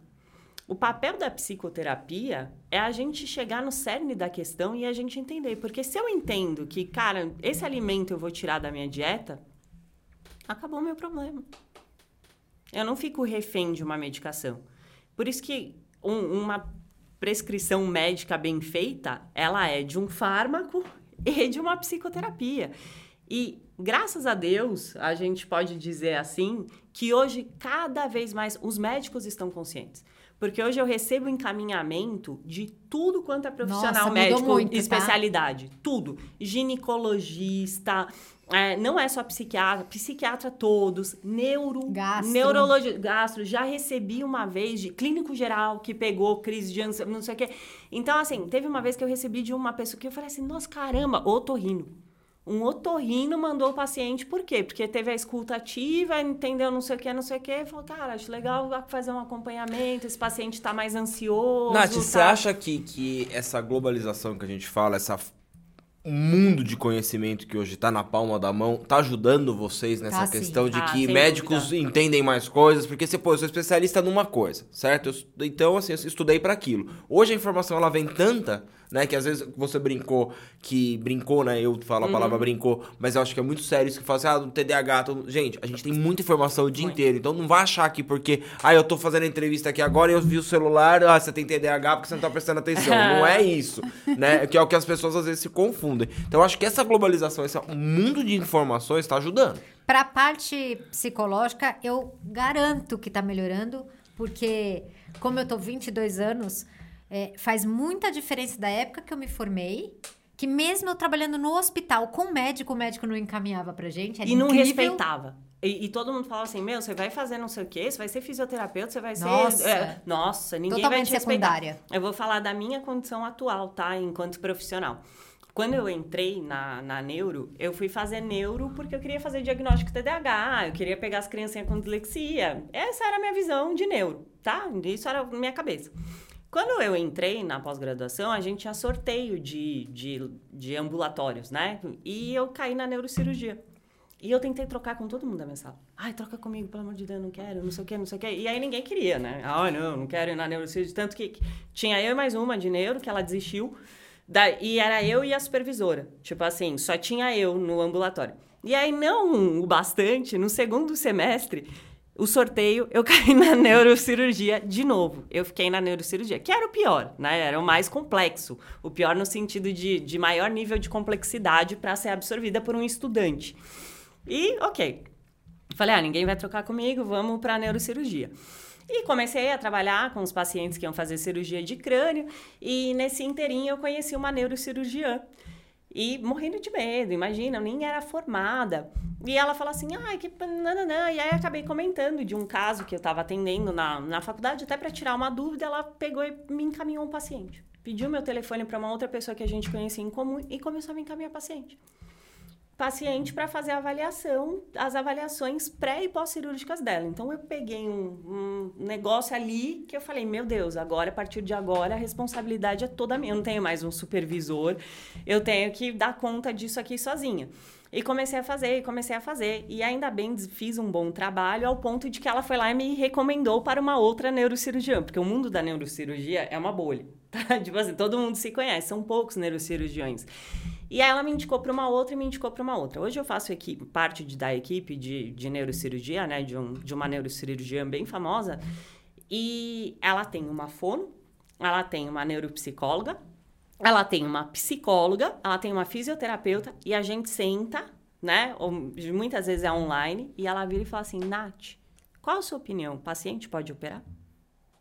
O que, que você tem para falar? Que antes não era assim, 20 né? anos, nunca. Nunca. E não. a mesma coisa para fono, a mesma coisa para Nutra, a mesma coisa. É uma equipe multidisciplinar de verdade. É que não eram vistos de igual para igual. Exato. É como se a medicina tivesse fosse superior. Cima, é, aí fisioterapia, odontologia, uh, nutrição, é, nutrição, psicologia estava categorias abaixo. Sim. Né? Agora, posso voltar num assunto para responder Volta. uma pergunta que você fez e a gente não respondeu? Vamos lá. Tem que uma que eu fiz mudando, também, eu quero que depois Que é dentro do mundo empresarial, vocês estavam falando. É, as pessoas que estão em home office, não sei se é essa, não sei se foi ela que falou. É, quais são as dicas que a gente dá para a pessoa que está dentro de casa, lá, presa, trabalhando o dia inteiro? E aí eu acho um assunto muito bom para a gente voltar, uhum. tá? Coisas que eu vou juntar neurociência com, com psicologia aqui para essas pessoas que estão em casa. Primeira coisa extremamente importante para a saúde mental é abrir a janela. Acordou, escova o dente, faz as coisas que tem que fazer, né? Toma o café da manhã. Mas eu tô falando, fora comer, que eu não vou ficar falando, é, abre a janela. A luz solar, mesmo que esteja com nuvem, tá? A luz, né? ela é muito importante para atravessar a nossa retina e sinalizar o nosso cérebro de que está de dia e ele conseguir limpar o cérebro da melatonina, que é o hormônio que dá sono e tudo mais. Isso são na, nos primeiros raios, o dia inteiro é bom, tá? Mas assim, a gente sabe que os primeiros raios da manhã são muito importantes. Então, essa coisa de janela fechada para trabalhar, tem que tomar muito cuidado mesmo. Abre a janela. É, outra coisa, mesmo que você tenha a câmera fechada, que eu já diria para não deixar a câmera fechada, é se arruma. Uhum. É muito importante se arrumar e eu vou falar por quê. Mesmo que você não trabalhe, tá? A pessoa, não tô falando só para pessoas que trabalham. Eu fiz um Reels esse dia falando isso. A gente precisa se arrumar porque o nosso cérebro, ele é muito inteligente em fazer conexões. Por exemplo, se eu falar cinema, seu cérebro fala assim, pipoca. É, é muito comum, né? Uhum. Você falar é, Brasil, eu tô fora daqui do Brasil, falar, ah, é brasileiro, ah, é futebol, né? É samba. Então, o nosso cérebro, ele trabalha muito com conexões. E ele, tava, ele tá muito acostumado a, por exemplo, se você tá feliz, você tá arrumado. E quando você tá triste, geralmente você não tá arrumado. Então, dificilmente uma pessoa que tá lá se ela tá triste, ela tá com a carinha mais caída, ela não vai pôr o batom, a base, se maquiar, às vezes a unha tá feia, o cabelo tá feio, enfim. E a gente fez isso muitas vezes. Você tá feliz, você se arruma mais, você tá triste, você se arruma menos. E a gente fez isso muito tempo. Tanto que quando você se arruma, né? Cê, imagina, você tá dentro da sua casa e você se arruma, não sei se já aconteceu isso com vocês, né? O, sua, seu marido ou sua esposa fala: Nossa, onde você vai? porque já associou que você está bonita é porque Por você vai fazer alguma coisa especial. Nossa, é assim que fala. O ambiente... O... Pode, pode falar. Não, eu ia falar, eu sou isso para mais. Eu consegui mudar o meu, meu raciocínio há muitos anos. Hoje eu estou arrumada assim, não é porque tem gravação, é o meu normal. Uhum. E quando eu não estou bem, eu estou isso para mais. Mas você aprendeu a fazer isso. Ela Porque aprendeu. se eu sinto que eu não estou bem, eu preciso reagir e dar aquele impacto. Aí o impacto é A roupa que eu já gosto, aquela que eu gosto mais ainda, é aquela que eu vou pôr naquele dia. Vai ser o, o batom vermelho, vai ser o cabelo escovado, ah, a, a bijuteria mais, que mais brilha.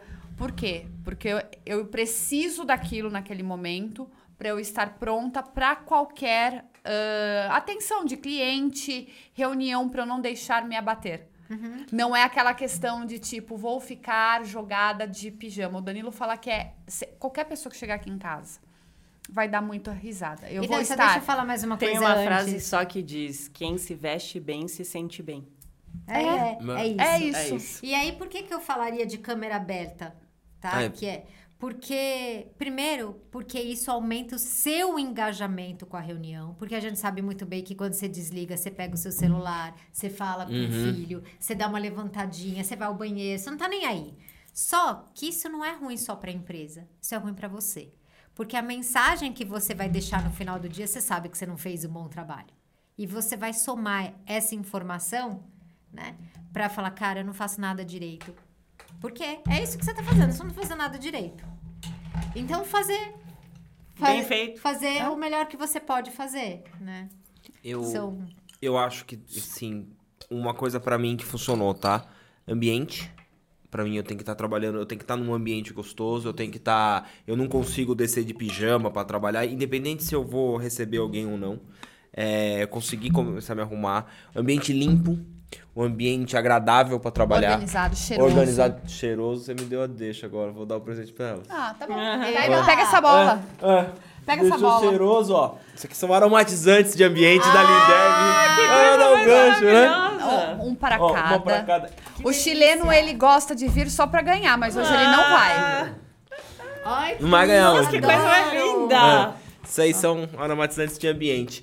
E, e- e- e eu falo. Eu acho que as- todas essas sensações tornam o nosso Ah, eu vou dia, a abrir, nossa desculpa, eu sou rotina. Pode abrir, pode abrir. Melhor, presente, presente entendeu? é feito para abrir. acho. Porque eu Eu, não eu consigo, vejo eu quero que cheirar. tudo que a gente conseguir agregar no nosso momento de trabalho, principalmente a galera que tá no home office, ele, pô, você tem um cantinho legal, você tem uma claridade Esse é mais importante. doce, Nath. Eu Você- amo. Você gosta? De Esse é doce? Gosto. Esse é, Esse é uma- mais é Vou tirar o seu, porque a minha unha tá ótima pra mim. São, Esse são é mais bons. Não é porque é meu cliente, não, são bons. Nossa, Vai bom no azul. demais. Azul? Não são, ó. Vai no ó, azul. Não é porque é meus clientes, não. Esse é o que fica aqui no estúdio, o azul. O azul é o que vocês gostam? É, o que fica aqui dentro do estúdio é o azul. Hum, maravilhoso. Ai, bom, hein? Bom é? demais, tem cheiro de loja chique. Vou aproveitar, vou fazer o meu cheiro. Gente, Não cê, tem? cê, ó, você viu? Vocês gostaram do, do, che, do cheirinho? Vocês não gostaram, não, vocês não sentiram ainda. Mas vocês gostaram? Linderme tá com cupom, você viu o vídeo inteiro aqui, ó. 30% de desconto em todo o site. Usa lá o cupom ou acordo 30 Não, prefiro. e você vai poder ter esses aromatizantes na sua A casa. gente já vai falar qual que a gente gosta mais. Tá. Isso. Falta só o amarelo, tá bom, pessoal? Mas voltando. Eu, eu acho, eu gosto do podcast por causa disso, porque a gente consegue fazer é, Tudo ao mesmo tudo ao mesmo tempo e, e o assunto ele vai e volta. Isso, isso que eu, Pegou o cheirinho já... E eu, não, isso que eu gosto. Eu gosto de, desse. Quando eu consigo trocar com as pessoas preferido, assim. o meu preferido é o rosa. Pra mim é o verde. rosa? É o verde? O eu verde gosto é do Eu rosa. gosto do azul. Eu Na gosto porta muito do meu quarto e do Ou meu... seja, cada um... É, tem tem um gosto. Eu na gosto do porta, azul. Na porta do meu quarto é e bom. no closet eu coloco Amarelo? rosa. Hum. Então, espero que vocês gostem. Nossa, Vocês Não, amamos. Então eu gostaram. adoro isso. Uma delícia. Aí volta mais vezes só Eu pra ganhar. Não serve pela gente, não. mais Volta só vezes. pra ganhar um aromatizante. que é o que eu falo pro, pra ele. Eu falei assim: nunca mais vai poder parar de me patrocinar. Ele fala, por quê? Eu falei assim, não, porque as pessoas só voltam por causa do cheirinho, não é pelo, pelo Não, e programa. Ele, ele tem shampoo, tem sabonete, tem Como é que óleo de chama? argan. Linderme. Linderme. Linderme, escuta aqui, ó. A gente também aceita patrocínio, tá bom? Porque a gente adora o cheirinho. Ah, ó, Fica, a dica, Fica a dica. Ela é sensacional, não Você não é, ela é, ela é, Eu ela é acho, eu acho que dá o match. Eu acho A que- gente gosta, a gente gostou. A gente acredita no negócio, a gente acredita que faz bem para as pessoas um cheirinho bom, porque associa com coisas boas. Então, fica Vamos usar a psicologia, a psicologia dos aromas. né? Ah. É, no cheiro. Os Aromaterapia. sentidos, é, os sentidos, é, ó, já vou- Mas eu, voltando para as pessoas que estão em, em casa ali, entendendo a questão do, do home office, onde eu acho que é legal a gente dizer. Eu, Danilo, gosto do ambiente cheiroso, limpo, arrumado. Eu não.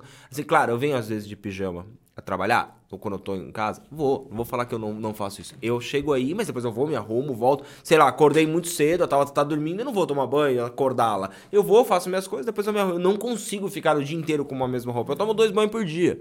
Sabe, eu vou pra academia, eu tenho isso meu, porque eu sei que isso me faz bem. Então eu descobri isso dentro de mim. Um ambiente agradável para eu trabalhar. Não consigo trabalhar em ambiente escuro. Eu sofria muito quando a gente tinha a, a, a agência, né? Que daí hoje a gente tem os colaboradores, eles estão cada um num canto, mas antes era todo mundo junto. E uma sala deles era um breu escuro, porque eles gostavam de trabalhar tudo no um escuro, né? Porque na época nós não tínhamos monitores tão bons quanto hoje, então quanto menos luz, maior você conseguia ver, A né? nitidez, a, a né? nitidez das coisas. E eu, e eu falo, e eu vejo muitas pessoas próximas, tanto da, da, da família, tanto de amigos, que não estão preparados para trabalhar home office. Não estão preparados. Aí entra aquela somatória. A pessoa não tá arrumada. É, O ambiente tá tá bagunçado. bagunçado. Não Aí- abre uma, uma, uma videochamada, alguma coisa, porque não tomou banho, não tá arrumado, então só, só conversa por áudio. Aí você vai mais ou menos conversando. A dieta é baseada em carboidrato, a comida rápida ali, o. Aplicativo. Vamos, vamos à pizza, vamos yakisoba, Isso. vamos ao lanche, va- entendeu? Então aí você entende o porquê dessa geração aí da faixa dos 20 e poucos, 30, tão com problema de depressão e ansiedade, entendeu? Sim. Tô errada? Não, tá certíssima. E você sabe que é, no meu consultório hoje, no nosso consultório, a gente trabalha. num- nem existe ainda esse nome para psicologia, tá? Mas existe a psiquiatria do estilo de vida. Você já ouviu falar? Não. Olha que legal, tá? E é o que a gente acredita, é o que eu trabalho no consultório e ela também. A psiquiatria do estilo de vida, ela não enxerga mais a patologia, né, o transtorno mental, por exemplo, como algo que a gente só é, trata com a medicação. Já, os médicos já sabem que não adianta só medicar. Para nada. Nem o, o paciente que é cardíaco, não adianta você dar só remédio para ele se ele está comendo mal, se ele é sedentário, se ele é um estressado. Então, todos os médicos, por isso que a gente está recebendo muito encaminhamento, quase todos os médicos já caíram a ficha que não adianta. Você pode tratar o seu paciente de hipertensão, ele não está vendo a hipertensão. Se ele não se conscientizar, ele não vai tomar remédio. Bom, e aí o que é a psiquiatria do estilo de vida? São várias são os médicos que trabalham com várias evidências que melhoram os transtornos. Então, por exemplo, você vai trabalhar com um paciente depressivo, você vai trabalhar com o sono dele, ele tem transtorno de sono. O transtorno de ansiedade também dá problemas com sono. Então você tem que mexer na higiene do sono. Você vai ver se ele faz atividade física, porque a atividade física está comprovada que melhora os sintomas de ansiedade e de depressão. Você vai trabalhar com psicoterapia, porque se você não sabe manejar a sua vida, você vai ser um estressado crônico, então não adianta. Você tem que fazer terapia também. Você tem que fazer redução de uso de. Quer dizer, na verdade, você tem que cessar o uso de drogas, né? Quem usa drogas tem que cessar, não adianta. Hoje você pega um monte de jovem que usa LSD, que usa, né, bala, não sei o que lá tal, que mexe com a química do cérebro. Se o cara já tem um, um histórico de depressão, de ansiedade, você está aumentando a chance. E mesmo que você não tenha nada disso, você está mexendo a química, você está destruindo ali. Então precisa parar. Então, se você for olhar, tem muita coisa para fazer. E o que eu vejo é. O paciente. Tem gente que fala que eu sou brava, né? Porque tem. Quando eu falo assim na internet, parece que eu sou brava. Por quê? Porque o paciente, ele faz assim. Ai, Karina, eu, eu ainda tô dormindo mal. Aí eu falo assim. é, você já tá tomando sol de manhã? Você já tá fazendo atividade física? Você já, nananã? Ah, então. Eu falei, então você tá proibido de falar para sua psiquiatra que ainda não melhorou. Porque a, a psiquiatra que eu, que eu trabalho, ela é do estilo de vida, então ela tá esperta. Mas não é todo mundo que eu faço sair do psiquiatra para ir para quem eu quero. Então, que que acontece? Um paciente, ele chega no psiquiatra, ele vai reportar os sintomas, ele vai ganhar remédio. E eu não sou no contra o remédio, tá? Sou a favorzíssima. Só que aí o paciente fala: "Não tô bem ainda". O médico tá ouvindo que você não tá bem? Ele vai tentar fazer ajuste de medicação. Ou aumentar a dose. Vai, Só vai que aumentar você ou dose. aumenta a dose ou vai por outro. E aí eu falo, cara, você não fez a lição de casa. Cê- Tudo bem. O paciente mega depressivo, que tá sem força de sair da cama para fazer uma atividade. Não tô falando esse, tá? Tá. Pelo Tá. amor de Deus. Esse daí, a gente tem que fazer ajuste de medicação até ele ter um pouco de força. E aí fica a dica aí de alguns para alguns psicólogos que tiverem bem a fim de mudar a forma de, de trabalhar e não são da psicanálise tradicional, são da TCC. Ah, que são os melhores. né? É, eu tive paciente depressivo grave que, assim, o único jeito que eu vi dele melhorar e sair da cama era ir na casa dele buscá-lo para ele andar comigo. A terapia era na rua, porque Olha. não tinha força para sair da cama tomando muita medicação, é, não conseguia ver a luz do dia porque não tinha força. E assim, de verdade, eu amei poder ser a força dele, né? Porque ele não ia me deixar sozinha lá embaixo do prédio, então eu chegava lá e falava, eu tô aqui embaixo. Ai, mas hoje não. Meu, tô aqui embaixo, cara. Vim até aqui. É. Isso era a força dele. Hã? E o desfecho? O desfecho é muito legal porque é, eu consegui fazer uma troca de médico, porque tava lotado de remédio, mas eu queria uma pessoa que tivesse uma visão parecida com a minha para eu poder para que falasse, né? Ó, oh, vamos lá, atividade física, não sei o quê, mesmo que usasse a mim como a força para ele, porque eu estava disposta.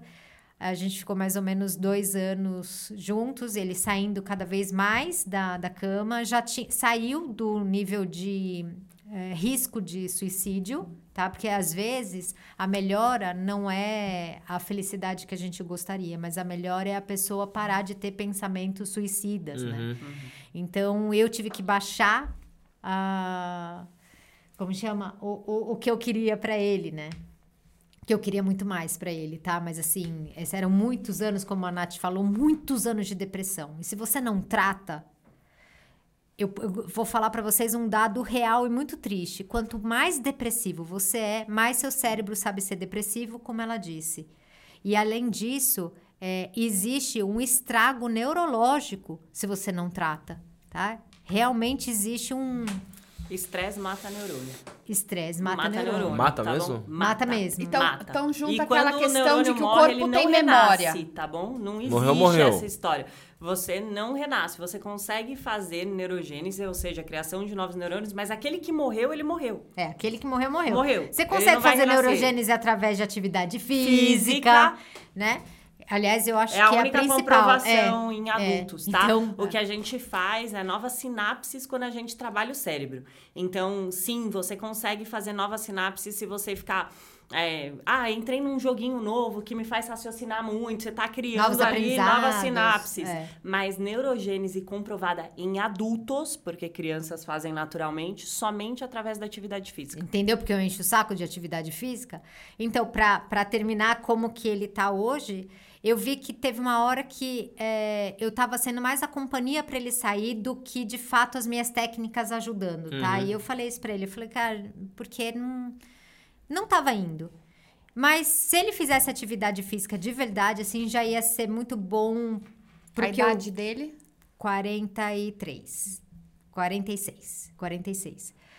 Hoje ele faz academia comigo. A gente. Ah, é, a, eu nem te contei, né? Não. A gente. Eu, ele tem um dinheiro muito restrito. E eu queria que ele fizesse uma determinada aula que eu faço, que o professor, ele é um cara muito do bem, que fala palavras muito boas durante a aula. E a academia é, é de muito cardio. E eu não conseguia fazer ele fazer cardio, que é onde tem a neurogênese. Tá. Então, eu falei, vem, faz comigo a aula, faz uma. Se você gostar, aí a gente pensa. Aí foi e gostou, né?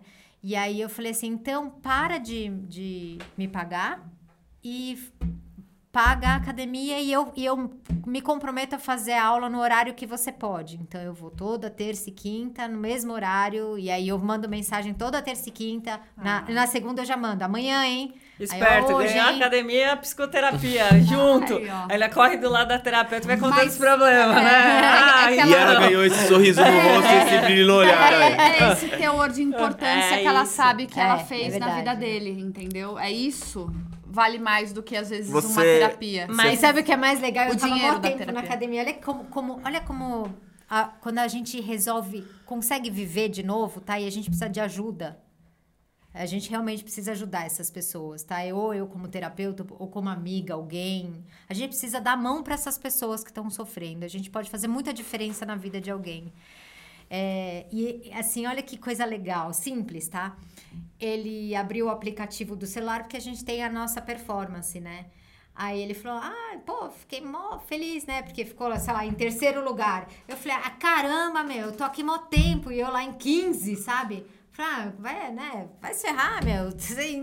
E- Acabou de chegar, Acabou pô, de chegar, já já tá-. E o sorriso no Dele rosto valendo de quem, muito. que- de quem ganhou de mim, assim. Não é que ganhou de mim, mas no sentido de, caraca. Eu fui bem, Eu fui ranking, bem. né? Ele- De- é, Porque ele, é, achou que eu ia falar, "Ah, você foi em terceiro ele. e eu fui em primeiro. Eu falei, você foi em terceiro? Meu Deus, eu fui em 15. Caraca, você tá mal bem. Isso é vida, né? Não, mas eu, Isso é eu acho assim, são, são mudanças da vida, né? Eu falo pra Tauta. Você falou de droga. Eu fumava, que é uma droga, não deixa de ser, Aham. tá? É, adorava fumar, só que eu fumava pouquinho. E aí, eu- quando o nível de estresse aumentava, eu fumava, Fumava muito. mais. E aquele negócio. E eu achei que eu não ia conseguir. Aí o Murilo enchendo meu saco, a Tauta enchendo meu saco. Falou, para de fumar, meu. Você não precisa, não sei o quê. Meus pais fumavam. Então vem tudo uma, uma história e eu ali achava, adorava fumar. Prazer sensacional, assim, me relaxava. Eu falei tudo. que eu nunca ia casar com um homem É. que fumasse. E a, Mas eu também tive uma paciente que Ah. namorou um monte. Aí falou. Aí a gente foi fazer uma lista lá uma vez, um negócio. uma- E ela falou assim: a única coisa que eu não quero é fumante. Casou com um fumante. Cara, parece que é. Chama. Aí eu cheguei, um- já tinha, eu tinha tentado uma vez, tá? Só tentado, não deu. E aí num dia, num primeiro dia de ano, eu já tava fumando cigarro de cravo pra tentar diminuir. Eu abri a, a carteira de cigarro, tinha um cigarro. Falei, ah, vou buscar. Algo na minha cabeça falou assim, não, você não vai buscar. Vamos parar. Esse é o último. Aí eu, olho- eu sozinho, falei, mano, vou. Fumei, ela, tava- ela olhou e falou, você não ia buscar cigarro? Eu falei, você não vou mais. Ela falou, ah, mentira essa parada de fumar. Eu falei, eu duvido. Eu falei, isso, fala duvido várias vezes pra me motivar. Aí peguei um, na época, um cigarro eletrônico, falei, ah, vou quebrando o galho que esse aqui, pra eu conseguir. Passou um tempo, eu nunca mais fumei, gente. Assim, outro Que dia eu legal. peguei um cigarro Vai pro- da, vai do, pro terceiro, né? Vai Do- terceiro ano. meio, peguei um cigarro, da- ela olhou pra minha cara e falou assim: eu preciso pegar um cigarro. Eu peguei o cigarro, eu dei um trago no cigarro, apaguei, aí eu- a minha amiga falou: o que foi? Eu falei assim, mano, peguei nojo disso aqui. Que coisa boa. Aí eu fiz isso pra mim. Sinto vontade pra caralho, às vezes, nossa senhora, às vezes eu tô estressado, eu falo, nossa, um cigarrinho agora ia. Uma- E por isso, por que, que eu não fumo? Não volto a fumar? Porque se eu forçar, eu volto a fumar. Vai. Se eu fumar um, dois, passou um nojinho, vai ser uma delícia. Então eu vejo que as pessoas conseguem. É tentar, tentar É você ter, força. claro, eu não sou um cara, não tenho uma depressão, não sei o- o- uma química de remédio, como que funciona. A química do cigarro pra mim funcionava pra muitas outras coisas. Estou falando por mim, Danilo, que consegui vencer isso daí, Sim. tá? Por- Eu consegui, então eu acho que as pessoas conseguem, mas depende delas e do que tem no ambiente. E da genética. Tá bom? Quando a gente fala de vícios, fator genético é muito, Muito importante. importante. É lógico, ambiente influencia? Sim, influencia pra caramba. Tanto é por isso que muitas vezes quando uma pessoa quer tirar um mau hábito, uma das recomendações dentro da psicoterapia é, pô, se você vai lá encontrar com um pessoal que todo mundo cheira, vai ser difícil você, não Você cheirar. conseguir- é. Né? Ah, você quer parar de beber, você vai pro barzinho todo final de semana, pra balada, fica mais difícil parar de beber. Se você começa, de repente, se relacionar com pessoas que são mais do esporte, que de domingo elas vão fazer uma trilha, elas vão fazer. é- é- fica um pouco mais fácil, menos difícil de você fazer. Mas a genética influencia muito. Tá? Vamos voltar lá na infância, lá na adolescência.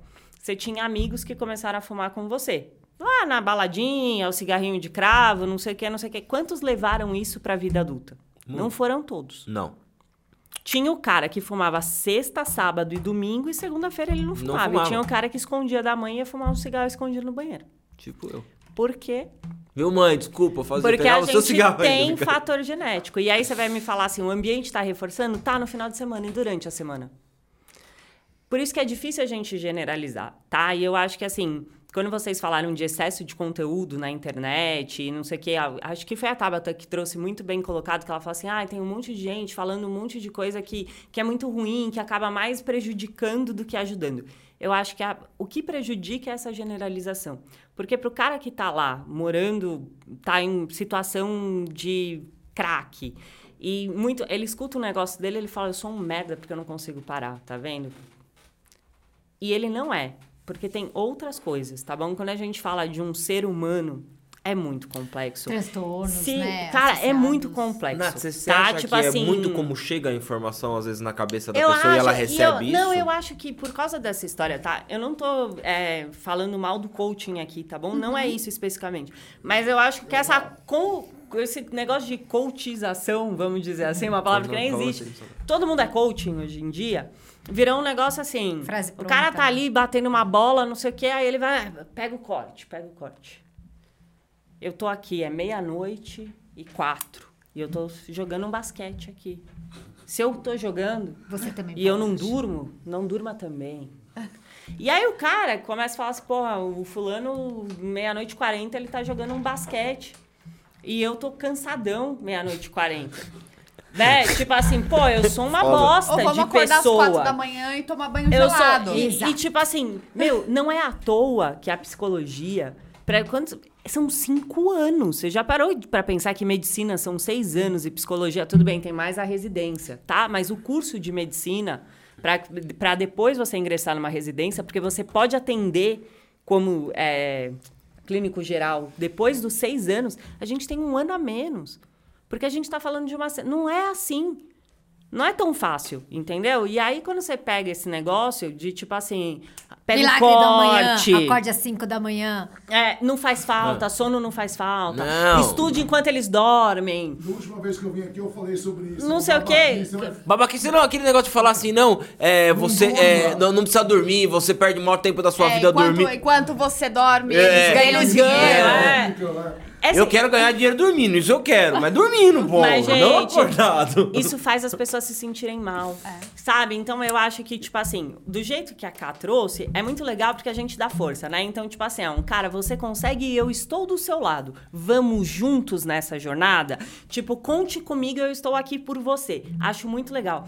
Agora, eu acho que quando a gente joga assim, sabe? Porque vai ter um monte de gente que não parou de fumar e aí vai pensar assim, pô, eu não, não fui bom o suficiente, eu não consegui É, o não. suficiente. E assim, tem outras coisas. Isso que eu falei, tá? eu, vou- consegui, Isso, entendeu? Não é porque eu consegui que você que não exato. conseguiu, ah, eu não consegui. Eu vou- Mas Cada não um significa os- que você não consiga, você consegue. É que talvez o seu caminho seja um pouco mais tortuoso. Eu vou digamos tra- assim, eu vou é outro trazer caminho. Pra mim, porque é uma coisa entre eu e ele e tá tudo bem. Ih, Teve uma época que eu estava começando a engordar. Eu estava engordando. Eu tinha. Chileno. Deixa eu te falar uma coisa.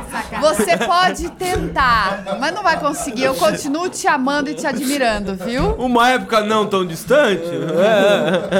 É. Eu estava engordando. Eu tinha parado de. Sa... Eu fiquei acho que uns 3, 4 anos adepta a sibutramina. Então, eu queria emagrecer, balinha pra dentro, Pílula o remédio, mágica, a né? pílula mágica. Eu era capaz, eu bati, o- eu bati o carro, era capaz de matar, intestino não funcionava, não dormia, eu era histérica, ficava nervosa, quebrava copo, enfim, era o inferno. Mas eu estava magra, uma- magra. Enfim, aí... Chata pra caralho. Não, não sei como o Danilo não, não largou de mim. Esse, esse homem me ama. É, aí Oi, eu parei bom, né? e comecei a engordar. Engordar, engordar, engordar, engordar. Mas assim, gente, o engordar que eu tô dizendo é, foram 10 quilos, tá? Mas pra mim é muito.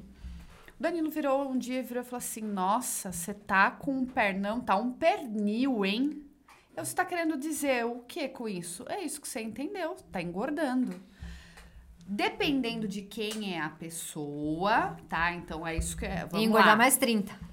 Exatamente. É, mas eu sabia que eu precisava Por fazer quê? isso. Porque às vezes eu posso me fragilizar e eu vou comer o dobro. Eu entendo que existe essa diferença. Mas quando o Danilo falou aquilo pra mim, aquilo soou o quê? E não tava. Você tá falando pra mim que eu estou um Gorda. pernil? Eu estou gorda? Pra mim, fala pra mim que eu não consigo. A Tava tá movida pelo desafio. Você entendeu? Então, isso, é o que 19 eu estou anos falando. juntos, tu vai Você chegar pra sabe, sua né? mulher e falar um negócio amor desse. de Deus, não é isso entendeu? estou, Por isso que eu estou falando, é uma particularidade nossa. E, Ele e em momento nenhum eu quis, em momento nenhum eu quis ofender, só que eu sabia que eu precisava fazer alguma coisa pra que ela tivesse esse gatilho, porque ela não tava gorda. Ela, tá, ela reclamava dela mesma, só que ela reclamava dela mesma e não tomava uma atitude. E ela só, eu falava assim, vamos pra academia? E eu indo, ela tinha parado. Vamos pra academia? Eu falei, meu, como que eu vou conseguir mover ela? Eu falei, eu vou ter que pôr o dedo na ferida e dar aquela torcida. Aí um dia eu falei, pronto. E foi, foi. Ficou sem falar comigo o dia inteiro, brava. E no outro dia, ela ligou pro personal, mandou mensagem, começou aí em outro horário. Eu falei assim: eu acho que eu peguei o gancho. E nunca mais parou. Então, assim, foi eu. Fez um bem. 19 É, anos com ela, então mas- eu entendo como ela é. Mas né? é- As pessoas têm que entender em mas- casa que não é assim que você faz com qualquer um. Isso aqui que eu tô falando Mas é, esse foi um bom exemplo. é, É. O, é o atento à particularidade de cada Exato. um. Porque às vezes, dependendo de quem recebe isso, a pessoa. É pior. Se fosse comigo, sabe o que, que eu ia Vai fazer? Se mais. meu marido chegasse e falasse isso pra mim, nossa, tá com um pernão, hein? Ah, Tá um pernil. Eu ia falar, eu tô satisfeita com o meu corpo, você tá com o seu? Você já ia- Juro por Deus. Todo tipo mundo assim, riu. Acabou, morreu o assunto. E ainda ia pensar, "Ai, que idiota, acha que vai me ofender com esses negócios aí. Ele que deve estar insatisfeito na Cada vida um ia dele. reagir de um jeito. Entendeu? Ai. Então, tipo assim, isso Eu é um chorar. negócio que não me pega. Eu acho que eu ia Tipo chorar. assim, Eu falo assim, quem tá comendo não tá reclamando. Essa é boa, essa é boa. quer, quer dirigir a Ferrari e não quer pagar o IPVA? Eu tinha que virar e falar pro Danilo na festa da carne, quanto mais melhor, né? Mas, mas é, gente, é uma coisa tão é, É, é de cada um, é Mas por isso é- que a gente tá por isso falando. que eu falei e que é esse é, o problema da bolha, nosso. entende? Tipo assim, a grande problematização real que existe hoje é a gente tentar colocar o ser humano numa bolha. Porque a gente tá falando de ser humano, e ser humano não é bicho, ser humano não é... Quer uma coisa que me deixa louca? Louca, louca, louca, louca? Você pega esses discursos de pessoas de relacionamento, vai, vamos colocar assim. Aí as pessoas pegam e falam assim... Os especialistas em comportamento, E- e- que não fizeram nem faculdade de psicologia. Aí o cara pega e fala assim, porque o pavão, ele tem o rabo, e aí ele vai lá e dança pra pavoa que fica olhando pra ele, e ela seleciona o pavão com o qual ela vai copular através do rabo. E aí o cara pega, isso é verdade, é verdade, ela seleciona mesmo. Por quê? Porque quanto maior o rabo, mais Mais colorido, bonito. é um ele- sinal ele- de saúde. Ele está mais saudável e ela vai escolher procriar com um, um outro animal que está Já sei qual é a saudável. próxima frase da minha né? amiga. Ok. Beleza. Aí você tira isso e traz pro comportamento humano. E aí você fala que o rabo do homem é o carro. É... o-! Não, não dá. Tem um bug gigante, Gigante, mano. para! Não, é é verdade que a gente faz uma seleção. A gente olha pra genética. É isso. Para! Não, não funciona. Não é isso, não é sobre isso. Quando se você for trazer, ah, vamos trazer o comportamento primitivo pra gente poder explicar. A neurociência faz muito isso. A gente falou disso antes, né? A luz do sol, nananã, como que era antigamente, a alimentação mais limpa, como que isso influencia. A gente explicou muitas coisas falando do homem de antigamente. Então vamos falar de genética. Só de genética. E de mais nada. Quando você enfia na parada dinheiro, não sei o que, não sei o que, você perdeu o seu argumento. Total.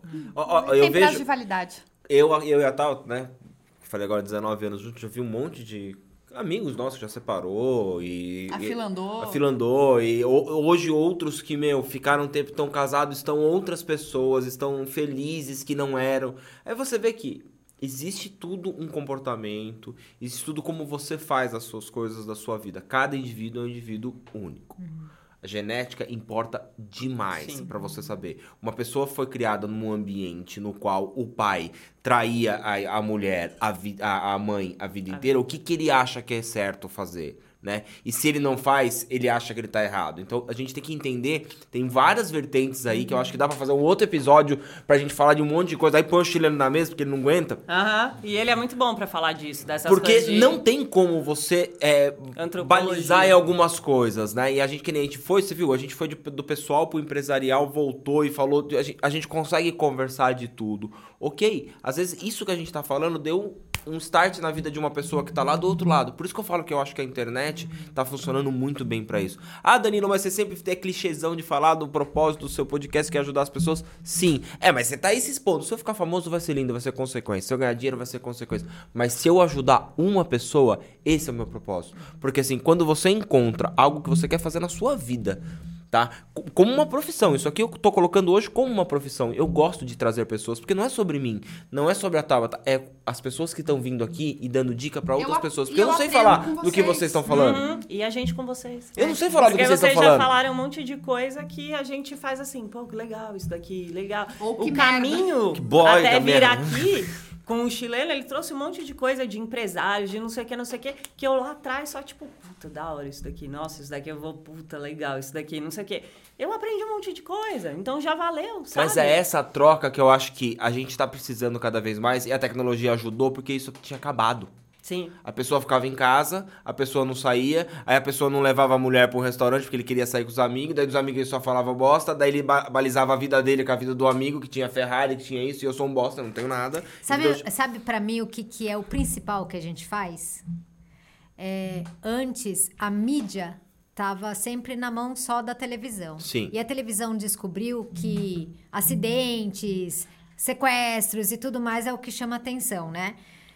Quando a gente começou a trazer esse conteúdo, acho- primeiro que a gente pode escolher o conteúdo. Né? Então, É. hoje, eu, antes, A eu não consigo... responsabilidade é sua, né? É, eu, eu não consigo ligar a televisão, porque você muda, né, aqui agora pra não sei o quê, morreu, sequestrou, matou, estuprou. Não, não rola. Puta, tudo que você consome naquele momento ali te faz mal. Acabou, com certeza. Então hoje, os podcasts, eles têm os temas de tudo. E eles têm os temas de saúde, né, de saúde mental, que é o que as pessoas precisam. Quando você tá mal, não pode assistir sequestro, você não pode assistir estupro, você não pode assistir, porque o seu cérebro não sabe a diferença. Olha que legal isso. E que triste. O nosso Pega o corte, cérebro. pega o corte. É, pega o corte. Olha que legal e olha que Juninho, triste, olha o Juninho, corte. ela vai retomar, vamos lá. Olha que legal e olha que triste. O nosso cérebro ele não sabe diferenciar o que é real do que não é.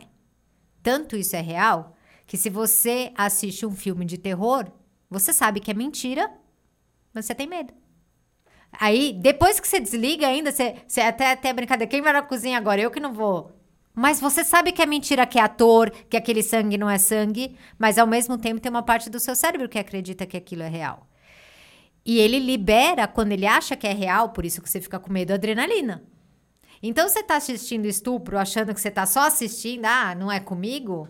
Você tá assistindo, tá liberando adrenalina. E aí você já tá com ansiedade alta, seus pensamentos estão ruins. Então, como você tá alimentando o seu cérebro?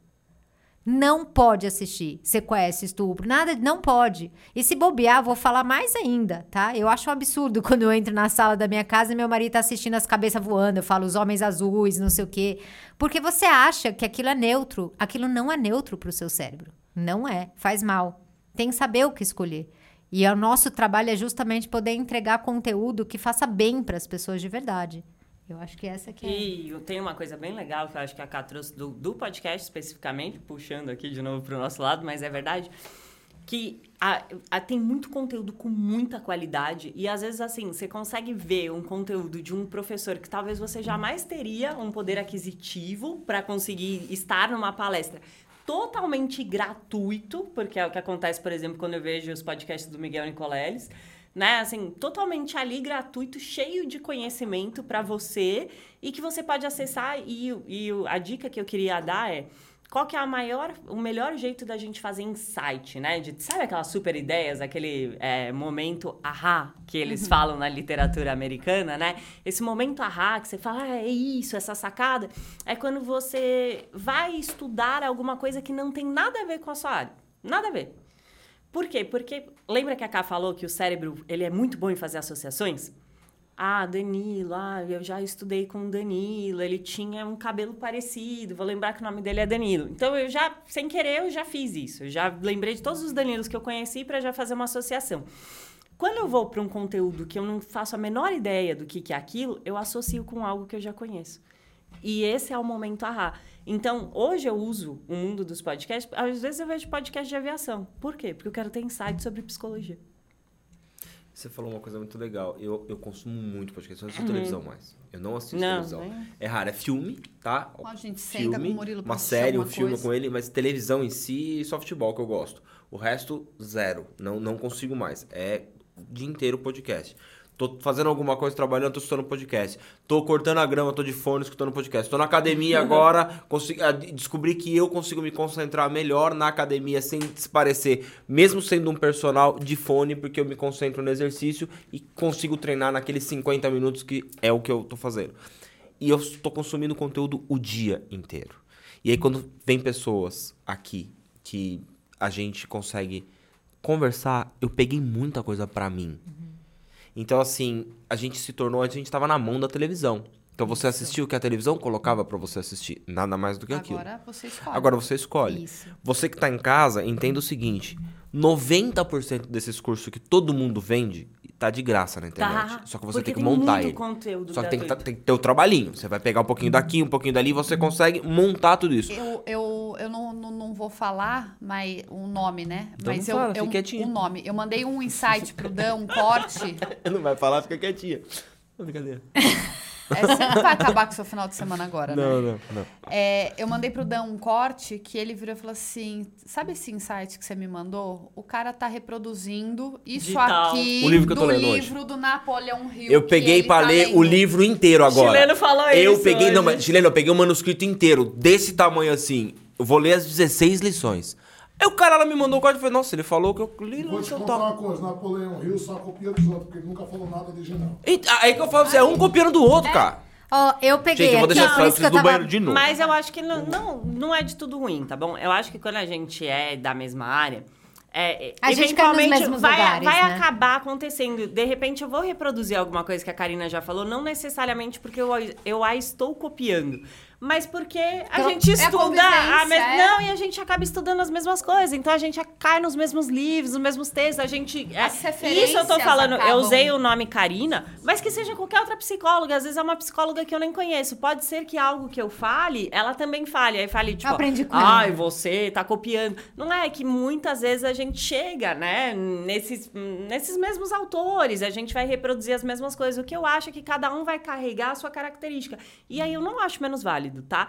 Eu não acho que. Eu acho plágio muito ruim. Mas eu acho que quando você fala, olha, eu tenho essa informação, taraná, e eu vejo isso dessa forma, eu gosto. Foi o que eu falei. Tipo assim, quantas pessoas já contaram a história de como surgiu a psicologia? Eu adoro a forma como a Karina conta, porque ela faz, ela não sei o quê, ela interpreta, e eu adoro. Tipo assim. E realmente, quando a gente fez a live, eu falei assim: caramba, é isso. Tipo, eu tinha aprendido de uma forma que era tão difícil que eu não tinha entendido direito. E ela veio com uma linguagem tão fácil, contando aquilo que eu já sabia, que, nossa, foi rico demais. Então, eu, eu acho que eu, eu gosto. Eu só não gosto quando não faz refer... mérito a quem de direito, né? Exato, é. Se a gente for falar. é, Primeiro, a gente lembra também que a gente tá em rede social, né? Então, em rede social, você não precisa falar segundo fulano, fulano, fulano, toda hora. Não É. precisa ficar falando isso, que não é isso que as pessoas, né? Você não tá dando aula para aluno. Acho que em aula, um professor tem que fazer isso. Tem os seus lugares, na pesquisa tem que fazer isso. Mas isso é muito. Eu pensei isso. A gente segue, lê muitas coisas, lê aqui, lê ali, tipo, né? É, nos últimos três semanas eu li três livros, sabe? E aí juntou com uma- um insight meu. Uma hora eu vou falar alguma coisa que tem a ver com o livro. É, né? Mas eu vou falar do meu jeito. Mas eu ia falar do, do resultado do nosso trabalho. E é, é, olha que singelo, né? Ah, a pessoa que segue, mas ela pegou um Reels meu. Olha, olha como a gente entra na vida das pessoas, né? Bem simples, tá? Ela pegou um Reels e fez assim: mandei para minha psiquiatra. Ela me fala exatamente isso. Ou seja, o que eu falei, a psiquiatra fala também. Mas hoje consegui agir. Exonerei o cargo que estava me adoecendo. Hum, bonitinho. Olha que legal. É. Olha como já tá plantando, a psiquiatra tá plantando, assiste um podcast, né? No caso foi um Reels, tudo é hoje que eu vou fazer. Ma- É. Mas, mas, É foi, mas foram essas conexões que eu fui fazendo. A época que eu, que eu estava um pernil, Uhum. é, eu estava fazendo uso de remédio para dormir, estava tomando. Esqueci o nome do. ah, um, Eu Enfim, também não lembro qual que era. pra, pra dormir. Stilnox? Tomou Bup, Pats? tomou... Não, não, Bup não. Zolpidem. Zolpidem. Que é o Zolpidem. Stilnox, né? É o Schumacher. É, tava tomando Zolpidem. Aí, adorei. é, Tanto que eu percebi o vício. Adorei. É o que eu estou falando. Eu percebi o vício Porque eu comecei uma época a tentar permanecer acordada pra lutar contra a droga pra ver como funcionava. E no dia seguinte, anoitecia, eu já queria ir pra cama pra tomar de novo. É porque ele te deixa deliciosamente assonado. Parece que você tá sem. Não é muito É boa aquela sensação. é horrível, exatamente mas a é bom mesmo. sensação de entrar no centro cirúrgico. Que a pessoa Ah, está falando você com fica, você, ah, você é. vai deliciosamente embora pro Isso, além. exato. Entendeu? É exatamente essa sensação. Então eu percebi isso. É, eu estava tomando já. O, tava tomando um monte de coisa, engordando. E eu comecei a ficar irritada de novo. E o Danilo falou assim: deu 5 horas da tarde do domingo, você já é outra pessoa. Porque eu ia entrar no, no, no dia- no outro dia no trabalho. Eram 46 médicos no meu, no meu celular, a agenda de todo mundo, enfim. Eu entrei lá para ser gerente de rel- relacionamento, eu estava gerente geral, eu já estava instrumentando, fazendo agenda de. de, de Cirurgia! De Batendo ciru- não, ponto! não, né? Tava fazer- receitando a galera. De, não, fazendo agenda de cirurgia plástica por fora para ganhar um extra. Enfim, eu Gente, estava... a Tabata fez curso de, De instrumentação. instrumentação, pelo amor de Deus. Não vai falar assim, nossa, tá... Enfim, eu estava sendo uma máquina, mas eu já não estava Sendo você, né? Bem. e o tá Danilo virou e falou: e eu comecei a ficar doente o tempo todo. Eu mal melhorava, eu já piorava de novo. Mal melhorava. Daí era garganta, era isso, era aquilo. Quando a- o Danilo falou, já deu, saia do, do trabalho, que foi só dois anos que eu fui viver essa experiência que a gente sempre trabalhou junto. Fui me superar, fui ver como é que era. É, eu melhorei da água pro vinho. Aí a academia, a alimentação, parei com o uso dessas drogas, que não deixa de ser droga. Mas, ó, é... a Cá acabou de dar o, dar o exemplo do cara do Rios. A gente tá uma hora e quarenta aqui conversando. Quanta coisa não saiu?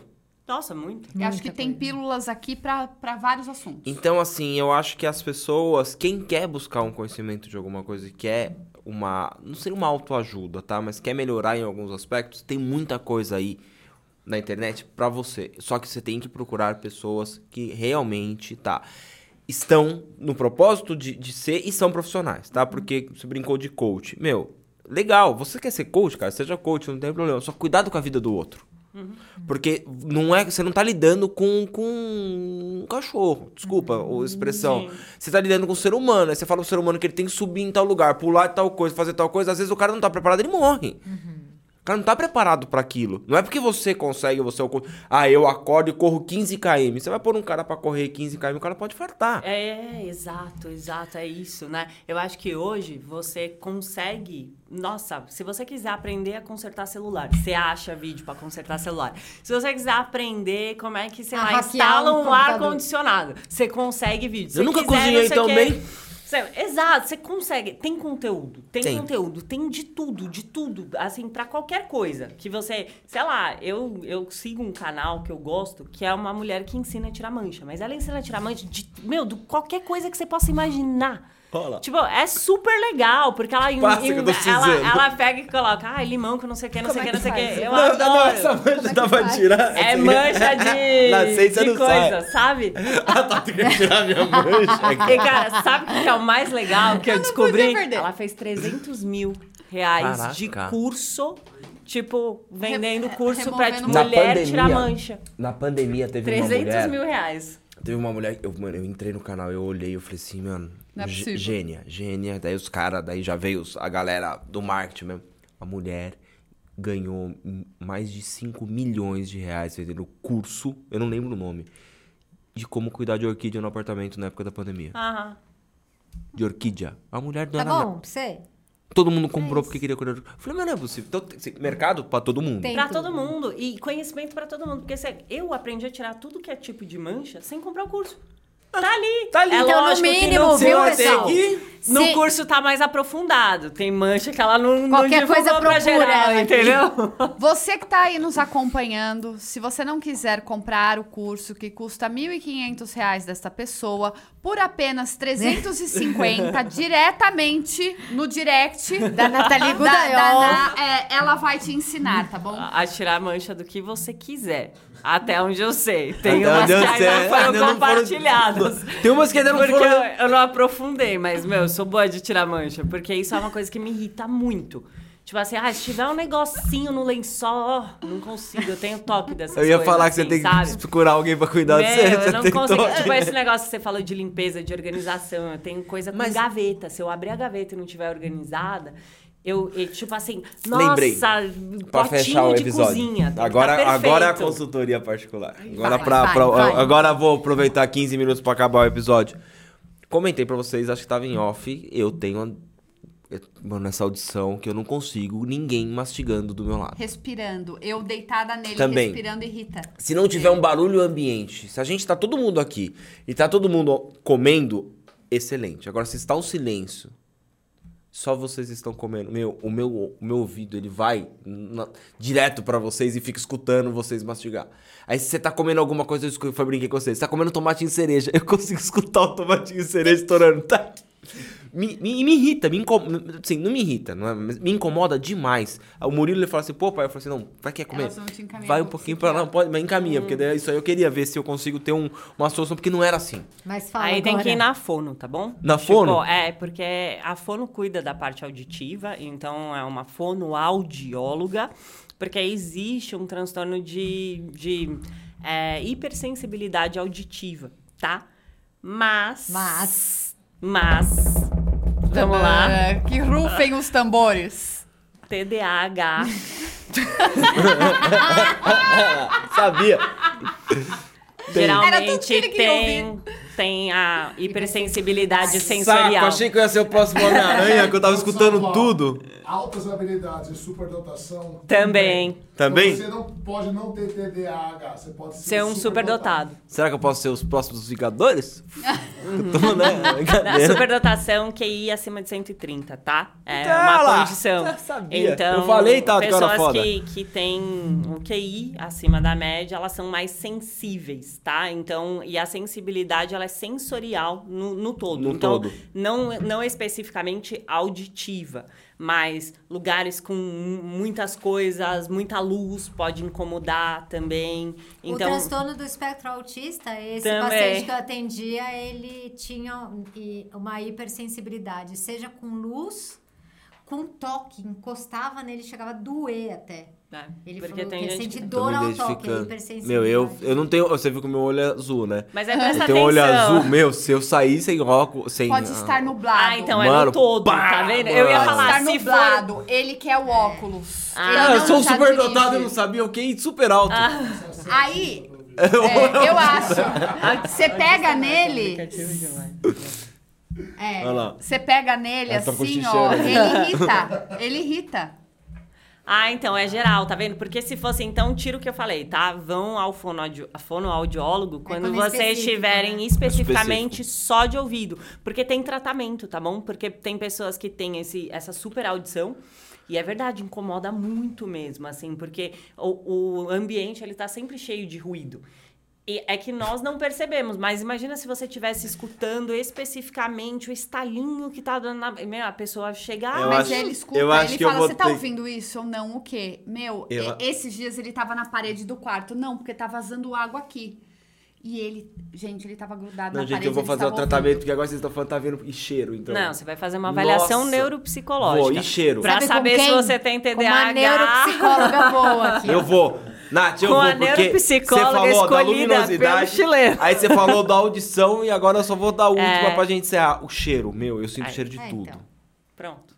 E falam que é, o, o, o, o, Olfato? o fato, obrigado. É, de quem é fumante, fumou por anos, falam que não, não, não tem, É, né? vai, vai perder, É, eu né? tenho, eu Gente, tenho. Mas eu acho que volta depois. Ele tem um olfato que. Ou Ah. seja, a gente já fez uma parte do diagnóstico. Não, agora eu vou continuar. Eu vou... Obrigado, Agora meninas. tem Vocês são... 50%. Agora já começa, né? Já tem um, um- caminho. do- É, porque Ó, deixei pro finalzinho pra perguntar, só pra Não, e não deixa, ficar... eu- não, deixa eu só falar uma coisa, porque é im- importante e muita gente não sabe, tá? A gente tá estudando isso, assim, com mais profundidade gostando muito. A gente teve aula é, de neuromodulação. Vocês já ouviram falar? Não. Então, hoje em dia, até hoje, se medica muito com fármaco, porque uma das grandes hipóteses dos transtornos mentais é a questão de alteração química no cérebro, né? Por isso que você toma inibidor seletivo da recaptação da serotonina, ou seja, está tomando um remédio para é, não vou ficar explicando aqui, mas que vai ter uma função na serotonina, aumentar a serotonina no cérebro, né? Segurar mais tempo ela lá para você ter bem-estar, tal. Então, os fármacos estão voltados para a química, mas como eu disse para vocês, o nosso cérebro, né, os neurônios, eles funcionam através de química e através de eletricidade. Então, por que não tratar a parte elétrica? Então, estudos de muitos anos, acho que a primeira, um dos primeiros tratamentos até era a terapia, era terapia com eletrochoque, Sim. tá? Mas era choque, é assim, do tipo, ah, isso aqui não tá funcionando bem, dá Choque. e não, sei, não sabemos onde não tá funcionando. Então, tem gente ainda hoje que faz eletroconvulsoterapia, que seria o eletrochoque, mas são casos muito raros de pessoas que estão muito graves, tipo uma depressão muito grave. Você não consegue fazer mais nada, ah, vamos ver se mexendo na eletricidade num geral. Mas é, existe hoje neuromodulação, que é uma outra forma de mexer com a eletricidade do cérebro sem, sem ter é, os, todos os riscos que existem na eletroconvulsoterapia. E eu tô te falando isso porque falando do TDAH, né?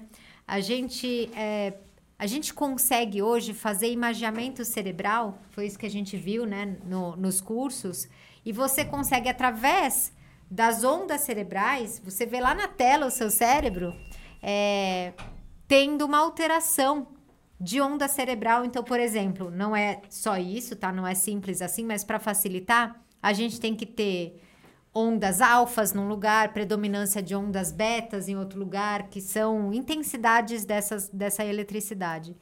E quando isso altera, você pode ter sintoma. E a gente viu um cérebro de um TDAH, que foi mostrado, que existia uma entrada de ondas beta aqui na frente, que não é para ter ondas beta aqui, né? Onda beta é aqui atrás. Então existe um escape de onda beta vindo para frente, compatível com os sintomas do paciente. Então você vê o, uh, o report do paciente falando eu sinto isso, isso e Lembra E hoje, falei que você falou a da tinha um tecnologia, hoje tá marcador ajudando? biológico, né? Hoje a essa é tecnologia- marcação biológica. Exato. Ela te ajuda a você ver esses sinais. Isso. Exato. E aí você vê o sinal e aí tá saindo um monte de estudo, estudo científico, publicado na PubMed, né, revista científica boa, mostrando que se você consegue fazer a alteração dessas ondas, o paciente volta, então, né, tira as ondas beta daqui, volta a ter onda alfa e o paciente melhora sintoma. É, então é muito legal também a, a questão de neuromodulação e ela acaba tendo um resultado um pouco mais rápido por conta de que quando a gente trabalha química, essa química ela tem um tempo, né? Dependendo, principalmente quando a gente fala de ansiolíticos, antidepressivos, demoram em média de 15 a 20 dias para começar a ter um resultado, porque eles vão mexer em neurotransmissores que são neurotransmissores específicos de modulação. Por isso que a gente fala neuromodulador. Então, até que ele passe a modular o ambiente, né, ali, que nesse caso é o cérebro, ele demora um tempo. E quando a gente trabalha com essa parte elétrica, a gente tem um resultado mais rápido. é o Então- tempo de acender uma luz, a eletricidade Tá. é, É essa velocidade, né? É a velocidade da luz. Então a gente tem aprofundado muito o estudo disso. E assim, no Brasil, eu não sei por que que não se fala tanto, porque são estudos de 1980. É, mas eu queria trazer esse conteúdo porque é algo que a gente ficou super encantada, tem aprofundado muito. E eu acho que é legal a gente trazer essa informação pro público de vocês, porque tem muita gente que assim, pô, eu acho que eu tenho TDA, mas cara, eu não quero tomar remédio. Eu sou contra, não sei o quê. Existe alternativa de tratamento por neuromodulação. Uma coisa muito importante pra gente falar. Neuromodulação tem muitas, tá? Então você vai pesquisar esse termo. É um termo usado para quando a gente trabalha essa questão elétrica, então você vai ver que tem, você é que você sabe esses nomes, né? Eu não sei. Mas tem esses outros o aparelho que a gente utiliza no consultório, ele não tem nenhuma contraindicação e nenhum efeito colateral, ou seja, a gente foi muito a fundo para a gente trazer o melhor. Nós temos uma Ferrari dentro do nosso consultório de neuromodulação, de literalmente, tá? É, A gente faz o imaginamento cerebral com uma neurologista especialista nisso, Nisso. que passa o laudo, né, de ó, realmente esse aqui é TDAH, dá pra ver. E a Anvisa aprovou, era isso que eu ia falar. Aprovou. É, É. isso, Meu, então hoje- assim, Peraí, só, só cortando. Dá pra saber hoje do TDAH pelo, por imagem já? Isso, dá. já. A gente Caraca. consegue fazer por imagem, a gente consegue fazer um tratamento sem medicação. E a gente tem aprovação, além dos artigos publicados na PubMed, que é uma revista muito renomada cientificamente falando, a gente tem a aprovação do órgão, do maior órgão regulador, que é o mesmo que regula as medicações. Então não é placebo. Porque para a Anvisa aprovar, o efeito tem que ser maior ou superior ao placebo. Então não é. Então e a aí, gente a tem gente essa realmente aprovação. foi atrás disso. é, primeiro porque se está comprovado e é uma ferramenta a mais e tem tanta gente contra A medicação. a medicação. Ou gente que quer desmamar a medicação, então eu recebo um gente- É uma alternativa. rápida, Rápida. eficiente e com- Validada. E uma Validada. vez, uma coisa que é legal da gente trazer é que você não tem um retrocesso. Então, os ganhos que você atinge, muitas vezes a pessoa ela, ela fez as 18 sessões, que é o protocolo base. Dali a 5, 6 meses, 7 meses, ela volta, ela pode ser que ela não tenha tido uma remissão total dos sintomas, ela pode ainda ter coisas, aí ela volta, faz um, outra, Ah, deixa mas só o que ela ganhou ela não perde. É, deixa eu só complementar, como ela falou, é remissão de sintoma, é melhora de sintomas. Não é cura. Não é cura, tá? Tá. Não é cura. Mas isso é importante. Agora, se você tem um, alguma coisa que pode melhorar um sintoma seu, entendeu? É por isso que a gente foi atrás, porque se tem alguma coisa que pode melhorar, então a gente É, e a gente quis, e a gente foi muito, muito assim, porque, eu, como eu falei, eu trabalho com neurocirurgia, então tem um monte de gente que tem clipe no cérebro e que eu precisava ter uma alternativa que eu Segura, não né? fosse, de forma nenhuma, interferir. Na- Vamos marcar um próximo episódio específico pra falar sobre ele? Marcado, vamos. Vamos. Porque assim, é quando a gente brinca, a gente né? pode pedir autorização pra, pra ir trazer a máquina, não seria legal? E Uhum. a gente fazer neles os testes, se vocês permitirem. Beleza. Tem alguns testes que a gente faz, a gente consegue fazer uma, uma neuromodulação em vocês. Ela não é, tá? Ela vai melhorar a parte do córtex motor, tá? Então o que vocês vão sentir melhor é na marcha, na força muscular, a gente consegue Vamos fazer, isso. assim, ó. Ver se pode. É, se não Gente- tem nenhum tipo de, de problema pra você. Aí se- eu tô com essas ideias malucas, daí a gente faz ao vivo. Vamos. Tá bom. A gente faz ao vivo. Vai Aí a um gente prazer. avisa, a gente, o público com antecedência, que a gente vai fazer isso ao vivo. Uhum. Aí eu trago o, o- o- mais câmera, alguma coisa se precisar, a gente pensa em alguma coisa e a gente faz ao vivo. Nossa, eu tô muito feliz com esse Pronto, convite, de verdade. Não, Porque daí, sei lá, a gente faz, entendeu? Porque assim, eu, eu, eu falei, eu brinquei com o chileno. Nós aqui temos uma regra, que, so- que essa regra ela é quebrada por pessoas como vocês.